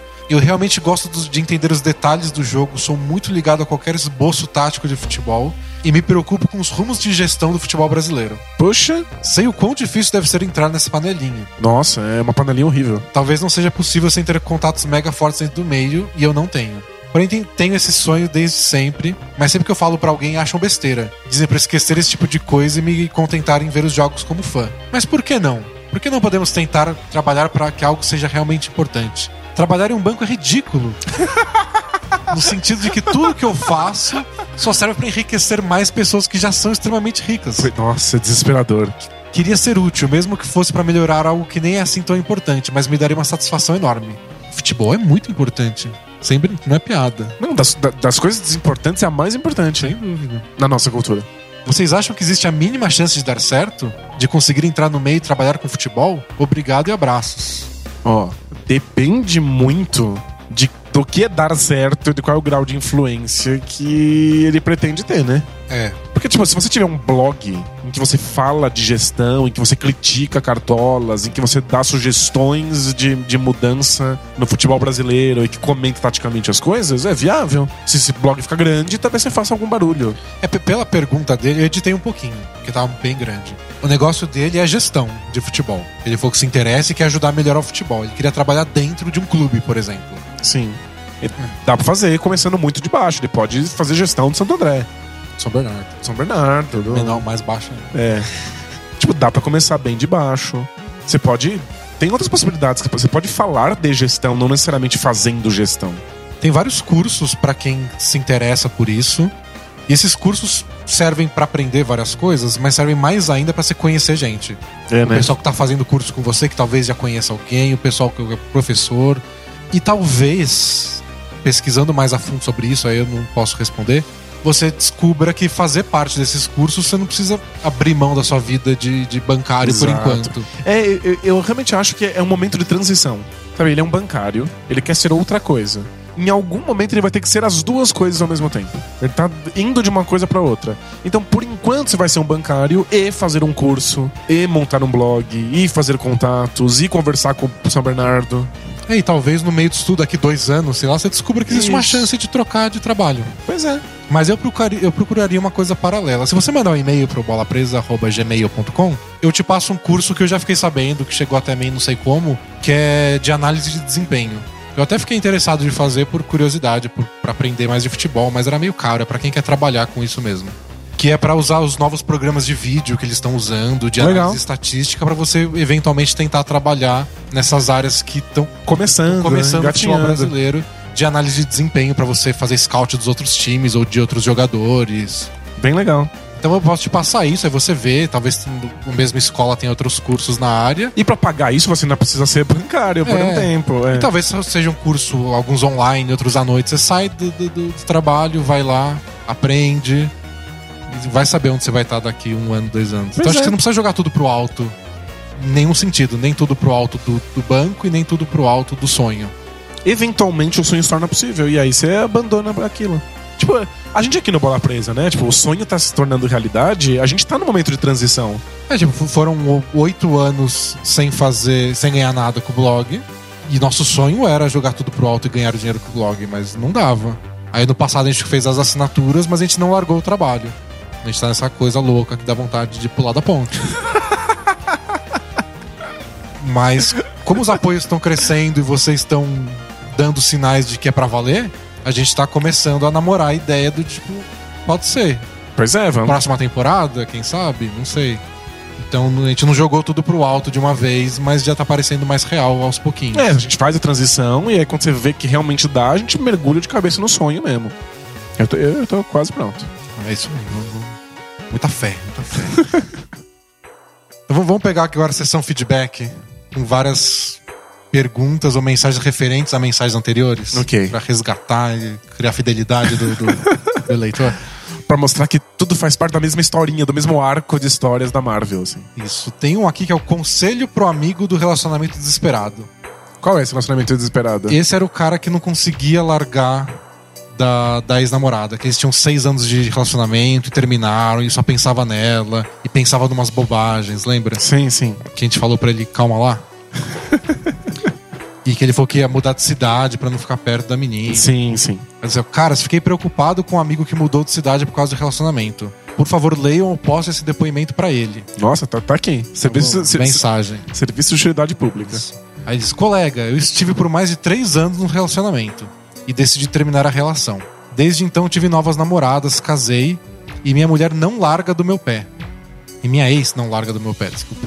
Ela fica postando no Face da minha família, dando indiretas pra mim e pra minha esposa, fica stalkeando, Caramba, que situação horrível. dizendo que eu a enganei, desiludi. Ela chegou ao ponto de, semanas antes do meu casamento, falar no meu WhatsApp que queria falar comigo. Tudo isso poderia ser evitado se ela tivesse seguido a vida, arrumado outra pessoa e teria ido ser feliz, como eu fiz. Ela só me fez ter certeza que eu tomei a decisão certa. Por isso digo a você: Sofra ao fim desse relacionamento, chore o que quanto precisar, mas não se prenda a essa mulher. Siga a vida. Deixa viver a vida e ser feliz. E vá viver a sua também. Um abração, fique com Deus. Então, tipo, por mais sofrido que seja, vai ser mais sofrido ainda ficar tentando ressuscitar um negócio que já era, né? Eu conheço um, um caso bem próximo de alguém que passou décadas sem se recuperar de um fim de relacionamento, enquanto a outra pessoa não fazia a menor ideia que eu estava sofrendo, sabe? Casou, teve filho, foi feliz. Tipo, esse tipo de coisa acontece. E a gente fica muito preso a uma ideia, a um conceito, e as outras pessoas estão simplesmente seguindo a vida e você deveria ter feito isso também. Mensagem da Vitória Alves. Você lembra da Vitória Alves? De nome, a gente não lembra de ninguém. Ninguém, não. Eu, eu não tenho a menor chance com o nome. É, nem do meu. A Vitória Alves, ela era apaixonada por um cara que era super perfeito, tudo. Porém, ele foi pra outra cidade. Passou anos lá, não sei o quê. Aí ele voltou com a noiva. Você lembra? E ela tinha dúvida, tipo, ah, o que, que eu faço? Eu tento, me declaro pra ele, estrago o noivado da pessoa? Lembrei, a gente falou que ele, ele merecia ficar sabendo. Isso, essa foi a nossa resposta. Ele merecia ficar sabendo que você gostava dele, e aí ele decide o que fazer. Tipo, ah, valeu, tô noivo, ou sei lá o quê. E aí? Nossa, eu quero muito feedback dessa. Nossa! A Vitória diz assim: Oi meninos, tudo bem? Demorei, mas venho dar meu feedback. Caramba. Depois de longas conversas, tempo pra pensar na decisão e até ligações para a ex-noiva do meu bofe, consegui conquistá-lo. Muito obrigada. É que nesses termos, conseguir conquistá-la parece que você, sei lá, domou um touro selvagem. Mas deu certo. Tipo, ela foi lá, se declarou. Não sei, eu queria saber o que aconteceu. O que, que você ligou pra ex-noiva dele? é, por que, por que que vocês conversaram? Foi antes ou depois de você conquistá-lo? Caramba, que. Eu quero detalhes. eu, eu também desse quero saber caso. melhor dessa história. Caramba, mas que legal que, elas, que eles ficaram juntos. É. E agora eu mando um recadinho pra dizer que não fiz o que o Both Things Play Hard pede. Então não sei o que ela fez. Mas Ué. ela conquistou. A gente não ajudou em porra nenhuma, Mas deu certo. mas deu certo. E ela diz mais uma coisinha aqui, ó. Eu acho que o Danilo não ama a China, É. mas sim tem uma relação de amor e ódio. Basta ver como ele trata o Yao Ming e o Jeremy Lin. E realmente, o Yao Ming é o cara que você mais ama na NBA e o Jeremy Lin deve ser o que mais odeia. Acho que é, deve ser um dos que eu mais odeio. Mas o Jeremy Lin não é. Ele tem apelo ao chinês, ele tem uma ligação no passado com a China. É por isso que você não gosta dele, né? Porque ele, Porque ele saiu da ele, pátria ele, mãe. ele, ele- Ele traiu suas linhas imaginárias de origem. é. Aí diz, você também não acha isso, Denis? Eu não acho nada. Tá querendo criar intriga Vou aí. criar intriga aqui com meu sócio, Mas eu gosto de Jeremy Lin como personagem. enquanto ser humano. Eu, go- eu gosto do que ele representa. Ele é um nerd, ele é um ninguém acreditava, ele deu certo. Ele só é medonho como jogador. Ele só para no meio da bandeja. Ele- é, é inaceitável que um cara que estudou tanto, que jogou tanto basquete, no meio da bandeja trave os dois pés e comece a olhar desesperado pra ver se alguém tá ao redor dele. que ridículo, sabe? Mas ano passado ele jogou bem, jogou bem. Um pouco. Ele joga bem, apesar desses erros que são tipo, completamente amadores. Na nossa liga amadora, bola presa, que vai existir um dia pra gente alugar uma quadra, não, as pessoas não vão fazer isso. Mas se alguém, alguém podia ir com o cabelo de Jeremy Lin, né? Ia ser da hora. Qual dos 42, né? O moicanão da hora. Já viu a estatística de. Acho que a gente pôs num filtro, né? Num filtro bola presa. De como ele joga com né? cada cabelo. Tem é. estatísticas de como ele se sai com cada um dos cabelos dele. E, e o cara perguntando se tinha estatística pra alguma coisa. No- ele foi convidado num podcast do J.J. Redick e ele falou dos cabelos dele. E aí eles foram pra uma parte da conversa muito legal dos daqueles braids lá do cabelinho de Iverson, as trancinhas. E de como ninguém mais usa só o Kawhi Leonard. Olha só. E que ele sempre usa o Kawhi Leonard. Ninguém entende nada, porque saiu de moda faz muito tempo. E tá lá todo o jogo o Kawhi Leonard, aquele cabelinho. Talvez ele seja muito fã do É Iverson. muito a cara do, do Leonard, tipo, ah, é? Saiu de moda? Eu não Saiu? sabia. é. Ah, eu gosto. Perguntaram, o, o DJ Reg perguntou pro, pro Lin por que ele para a bandeja no meio e que trava os dois não pés? perguntou. Cara, Acho que ia ficar chato. se fosse eu, o entrevistador. Primeira pergunta. pra criar aquela ligação já, né, com o entrevistado. Deixar ele confortável, né? Entrevistador. Por que caralhos você faz essa merda? Pergunta do Juninho. O feedback dele já vai entender logo de cara. Olá, D&D. Sou o cara que namora uma sérvia. Lembro do Lembra? caso da Sérvia, assim. Todo mundo comentou esse caso. Já pensei em mandar essa pergunta logo após o podcast que vocês falaram dos países da Iugoslávia durante a Olimpíada, mas me contive, então decidi mandar a- após ouvir o último podcast quando um leitor me citou. Que o cara falou pra ele ir atrás. da- Abandonar tudo e correr atrás, né? Porque é uma mina sérvia. Mina sérvia, assim. Conheci duas, me apaixonei pelas duas. Você? É. Você enquanto ser humano? Enquanto ser humano. Caramba. Eu contei de uma delas que, que ela jogava basquete comigo. Que eu chamava ela de Bodiroga, porque ela meteu uma bola de três no último segundo e a gente ganhou o jogo. e eu passei pra ela no último segundo porque eu sou o Lebron. E ela é Eu Bodiroga. passo, eu passo a bola no último segundo. Você é desses. Eu sou desses. Mas eu, eu- mandou uma atualização. Logo após a última pergunta do Both Things Play Hard, meu relacionamento com ela entrou na pior fase. Brigávamos quase todos os dias no WhatsApp, porque ela voltou pra Sérvia, né? E ela mudou muito lá. Estar em outro círculo social muda bastante a percepção dos fatos. Ah, sem dúvida. E começou a reparar mais nos meus defeitos que nas minhas qualidades. Incomodado o tempo inteiro com o que ela aponta ser minha imaturidade e falta de ambição. Já eu me incomodo muito com essa competitividade dela e também somos de patamares sociais bem diferentes. Posso dizer que nossos desejos materiais são de prateleiras bem distintas. Caramba. Entre parênteses, ela é muito rica. É, esse, esse tipo de coisa cria um choque de, de, de valores mesmo, que é complicado segurar. Dei um espaço pra ela e as coisas melhoraram um pouco. Porém, ela me comunicou que arranjou uma oportunidade fantástica na Alemanha. Isso significava que de vez que a chance de dela voltar pro Brasil é zero. Até deixou em aberto que se eu quiser ir pra Alemanha no futuro, ela me ajudaria a me estabelecer por lá, mas não senti firmeza sobre a questão do nosso relacionamento amoroso. Acho que as nossas diferenças ideológicas têm pesado muito pra ela. Às vezes acontece. Nesse momento estou bem indeciso sobre o meu futuro. Ainda não terminei minha faculdade e nunca vivi longe da conveniência de morar com meus pais. Por outro lado, sempre eu lutei muito pra conquistar essa garota, sou apaixonado por ela e sendo bem honesto, acho que nunca teria a chance de namorar uma sérvia gostosa que seja seis anos mais velha que eu. Sendo assim, decidi reco- recorrer aos meus conselheiros virtuais preferidos. Algum conselho pra me dar? E sim, a vida é uma grande merda fedida. Mas com umas sérvias no meio, né? É.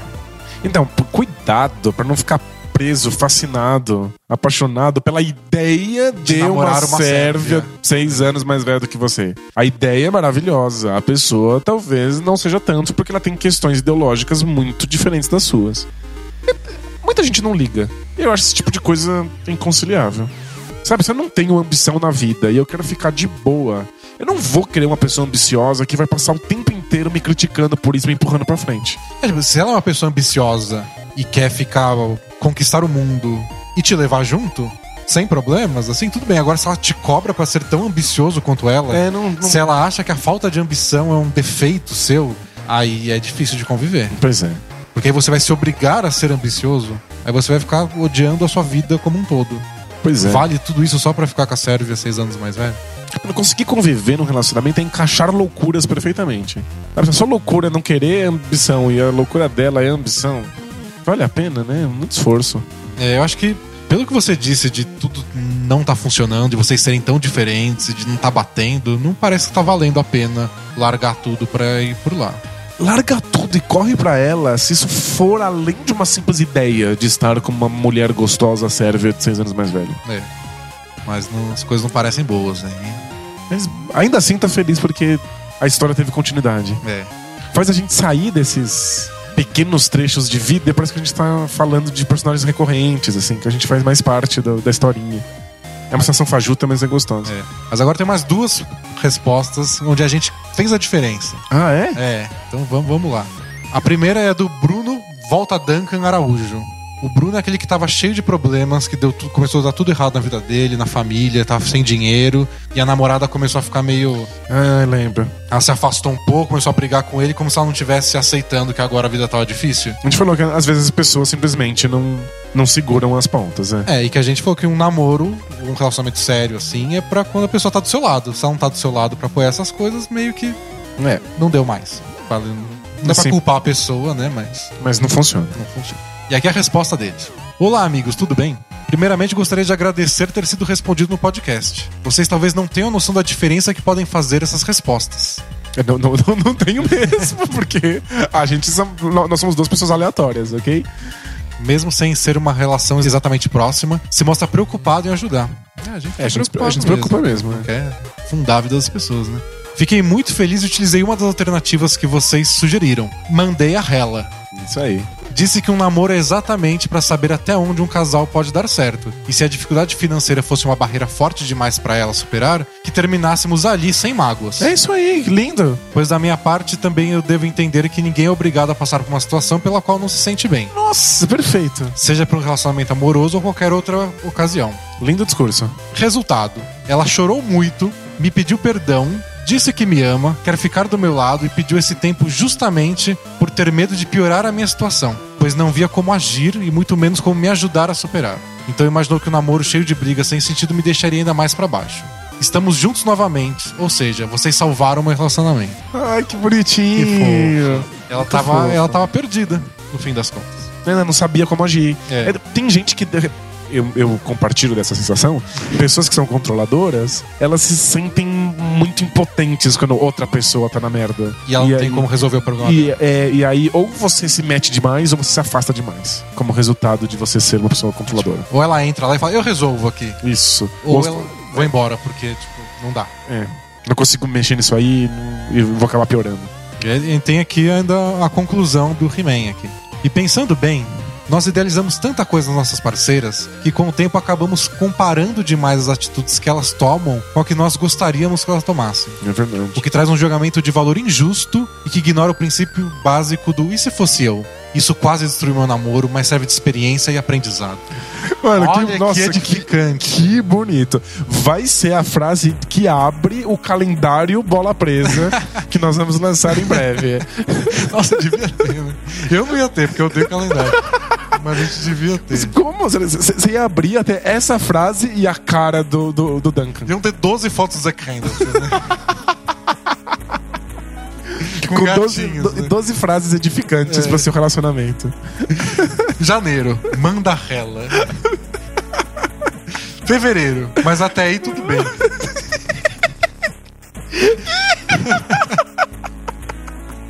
pra quem não lembra, e relembraram a gente no grupo do Facebook essa semana.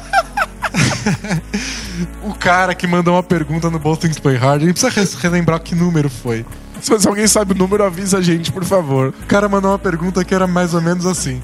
É, eu queria ficar com uma menina, mas ela perdeu o namorado no incêndio da Boate Kiss. Mas até aí tudo bem. Mano, mas até aí tu.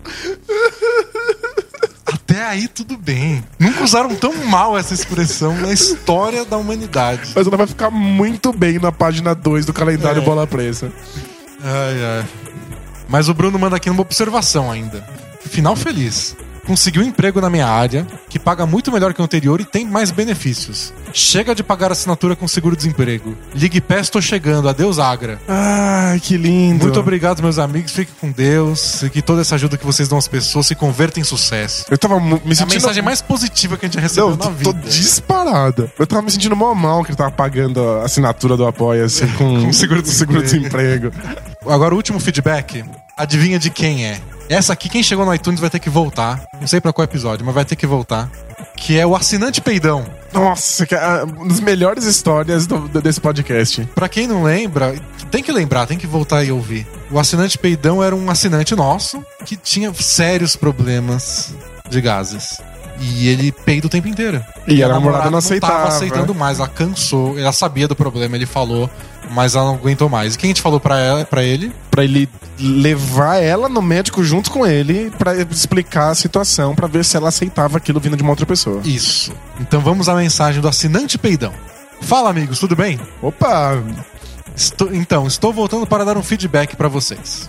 Queria agradecer a dica que vocês deram. Ir ao médico junto foi muito bom. Caramba! Marquei o médico e fui com ela. Foi uma das consultas mais constrangedoras e engraçadas de todos os tempos. Imagina! Mas foi muito bom.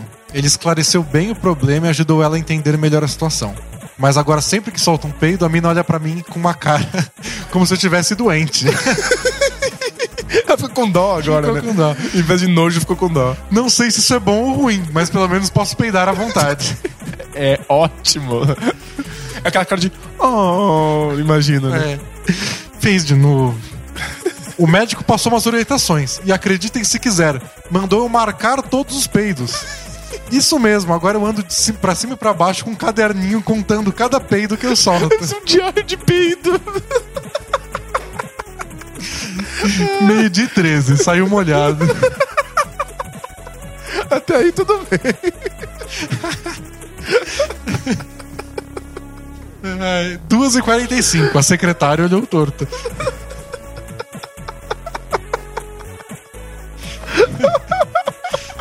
Ainda anoto minhas refeições e os horários. Ele deu umas dicas de como reduzir e, e vem reduzindo mesmo o número de peidos. Você não Ai. tem, que- não tem que escrever tanto no seu diário de peido, né? Mas foi muito bom mesmo, nós termos ido em dupla porque ela viu que era uma situação bem ruim pra mim e entendeu o que se passava. Quanto vocês terem comentado de como era ruim minha vida ou difícil, na verdade sempre levei numa boa e sempre me dei muito bem. A gente falou que era muito ruim, difícil? A né? gente falou que era difícil, né, convivência social desse tipo. É, depende da pessoa, às vezes. No colégio, por exemplo, eu dizia que para os moleques, que se eles não me pagassem o lanche, eu peidaria na frente das meninas e dizia que fossem eles, que eram eles. Os caras A morriam. máfia do peido. Os caras morriam de medo e me pagavam as coisas. Me arrependo um pouco disso hoje. e trabalho com meu pai. Nós alugamos máquinas de construção para algumas obras. Então vivemos em obras e em obras é tranquilo peidar. Legal que você acaba criando uma vida e você descobre onde pode peidar e onde não pode peidar. No mais é isso mesmo. Obrigado pela ajuda e parabéns pelo trabalho. Vocês são fera. PS, enquanto escrevia, peidei três vezes e anotei. Denis, você que gosta de estatística, se depois pode fazer uma análise, seria bom. Abraços e peidos. Nossa, isso é muito legal botar o diário de peido dele numa planilha de Excel, né? Peido, quantos peidos dia ele faz? Quanto peido- quantos peidos molhados dia ele faz. Taxa de peido molhado por peido. Foram dois bons feedbacks seguidos. A gente deu tudo certo com o Bruno, tudo certo com o assinante Peidão. A Vitória conseguiu. Até ela que não seguiu nossos conselhos, Pois é, conseguiu deu o cara dela. Então, nossa, foi, foi muito, muito animado. Obrigado por, por dar um retorno pra gente, senão a gente fica aqui sem saber de nada. É isso aí. Então a gente vai encerrar por aqui e fica só pro Dexter, hein? Isso, pra quem quer um spoiler do final de uma série ruim com muita tortura e sangue, fique, O ruim é por conta do Danilo. fique depois da nossa despedida e depois da vinhetinha, da, da- depois da musiquinha de spoiler. É. Então até a próxima, pessoal. Valeu. Tchau! Tchau, tchau! Se não gosta de spoiler, é melhor sair daqui, porque vem mais um, mais um, mais um, mais um, mais um. Então vamos lá, pergunta do Rafa Bispo. Ele diz aqui, como eu já disse antes, né, que sou novo porque cheguei no podcast 40. 40 edições. Quase um ano já. Aqui, ó, nunca fiz perguntas. Mas, Denis, no último episódio, você citou que a série que mais gostou foi Dexter. Eu terminei essa série há cerca de três semanas e fiquei completamente decepcionado com o final. Como assim a pessoa que mais sofre na série inteira morre no fim?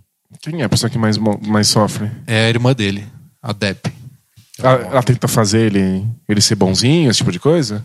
ela descobre, já mais pro fim da série, que ele é um serial killer, e ela fica muitíssimo perturbada, fode com a vida dela inteira, mas depois ela vai melhorando aos pouquinhos E aí morre. e meio que tenta ajudar o Dexter, tipo, ah, você precisa disso, mas ela tá muito angustiada, ela sofre, ela tenta ajudar porque ela gosta dele, é irmão, e aí no final ela morre. Caramba. É, e após acharmos que o Dexter tinha se conscientizado de todo o mal que causou, ido em direção à morte, ele simplesmente aparece depois de uma cena X, onde surge como um lenhador em um canto esquecido do mundo, não faz sentido pra mim. Esperava algo muito melhor, pelo nível que foi a série, que ao longo das oito temporadas me apaixonei e me viciei. Você gostou desse final? Entendeu o porquê daquilo? Se sentiu satisfeito com o desfecho? Me ajuda a encontrar alguma qualidade do final da série que mais gostei da vida. É, primeiro, eu entendo que a série seja viciante e tal, mas é boa mesmo? É bem feita, é bem filmada, bem É- escrita? É muito boa, muito bem escrita. Tá, agora continua. Então, eu não sei se foi um final pra gostar, assim, não, foi, não sei se foi um final pra acalentar corações, porque a gente se apega ao personagem, não dá certo as coisas com o personagem. Ele se envolve com uma mulher, com a Hannah, que minha favorita de todas as, as, As- as meninas do Dexter. E parece que eles vão ficar juntos, porque ela entende ele, ela sabe que ele é um serial killer. Ela entende um serial killer? Ela, ela matou várias pessoas. Ah, ela é uma serial killer? É. Quer dizer, ela não é que nem ele. Mas Ela matou pessoas pra resolver problemas. que, Ela não precisa matar pessoas. que saudável. Ele precisa, ele arranja problemas pra matar as pessoas. Entendi, é um, é um casal super disfuncional. assim. Isso. E ele tentou matar ela, assim. Ele botou ela na, na mesa dele e desistiu. Mesmo que aquilo significasse que ela ia saber do segredo dele e tudo mais.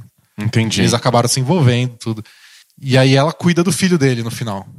Mas ele parece que morre, mas depois surge uma cena onde ele tá vivo. Ele, ele criou uma cena pra parecer que ele morreu, todo mundo achou que ele morreu Pra ele poder sumir. e ele sumiu. Então, não é justo a irmã dele morrer no final, mas não tinha muito como Salvar Funcionar. a personagem. é. o, o cenário que a série criou nas últimas temporadas era uma coisa sem solução.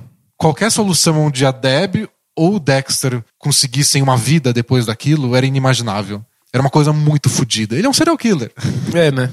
Tipo, é, é- é muito fodido pra que funcionasse. Então eu acho que eu ia ficar mais incomodado se desse tudo certo. E, e o Dexter nunca quis morrer. Ele percebeu, ele começou a ter mais noção do que ele estava fazendo. No final, tipo, nossa, realmente eu mato pessoas e não é fácil de aceitar. Mas não é como ele quisesse parar também. E, e ele começou a ter essa consciência quando as pessoas ao redor dele que ele gostava foram se ferrando. A primeira mulher dele morreu, e aí depois a irmã dele. Então a escolha dele não foi se matar. Foi tipo, as pessoas vão achar que eu morri pra eu poder sumir. Entendi, ele só quis sumir. E eu quero uma vida isolada para que não tenha pessoas ligadas a mim porque elas vão se fuder. É, parece plausível. Não é? Quem tá, todo mundo que teve ligado a ele na série morreu ou se deu muito mal. E a última foi a irmã.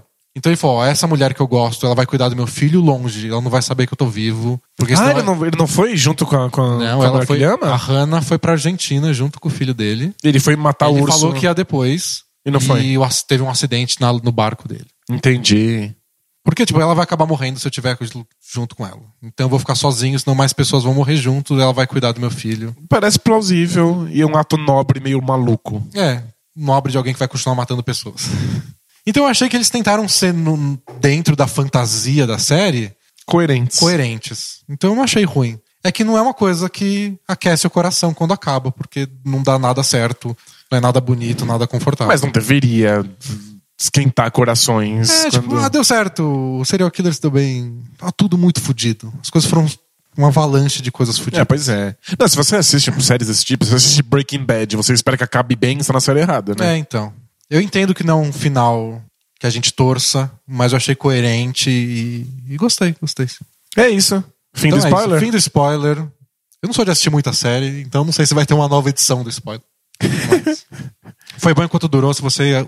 Se alguém escutou isso, é porque ela já assistiu Dexter e gosta bastante, quer saber a minha opinião. Ou se ela nunca viu, nunca vai ver. Então, É, tipo eu, não, não É. fez a menor diferença. então valeu quem ficou até o final. Voltamos semana que vem. Valeu.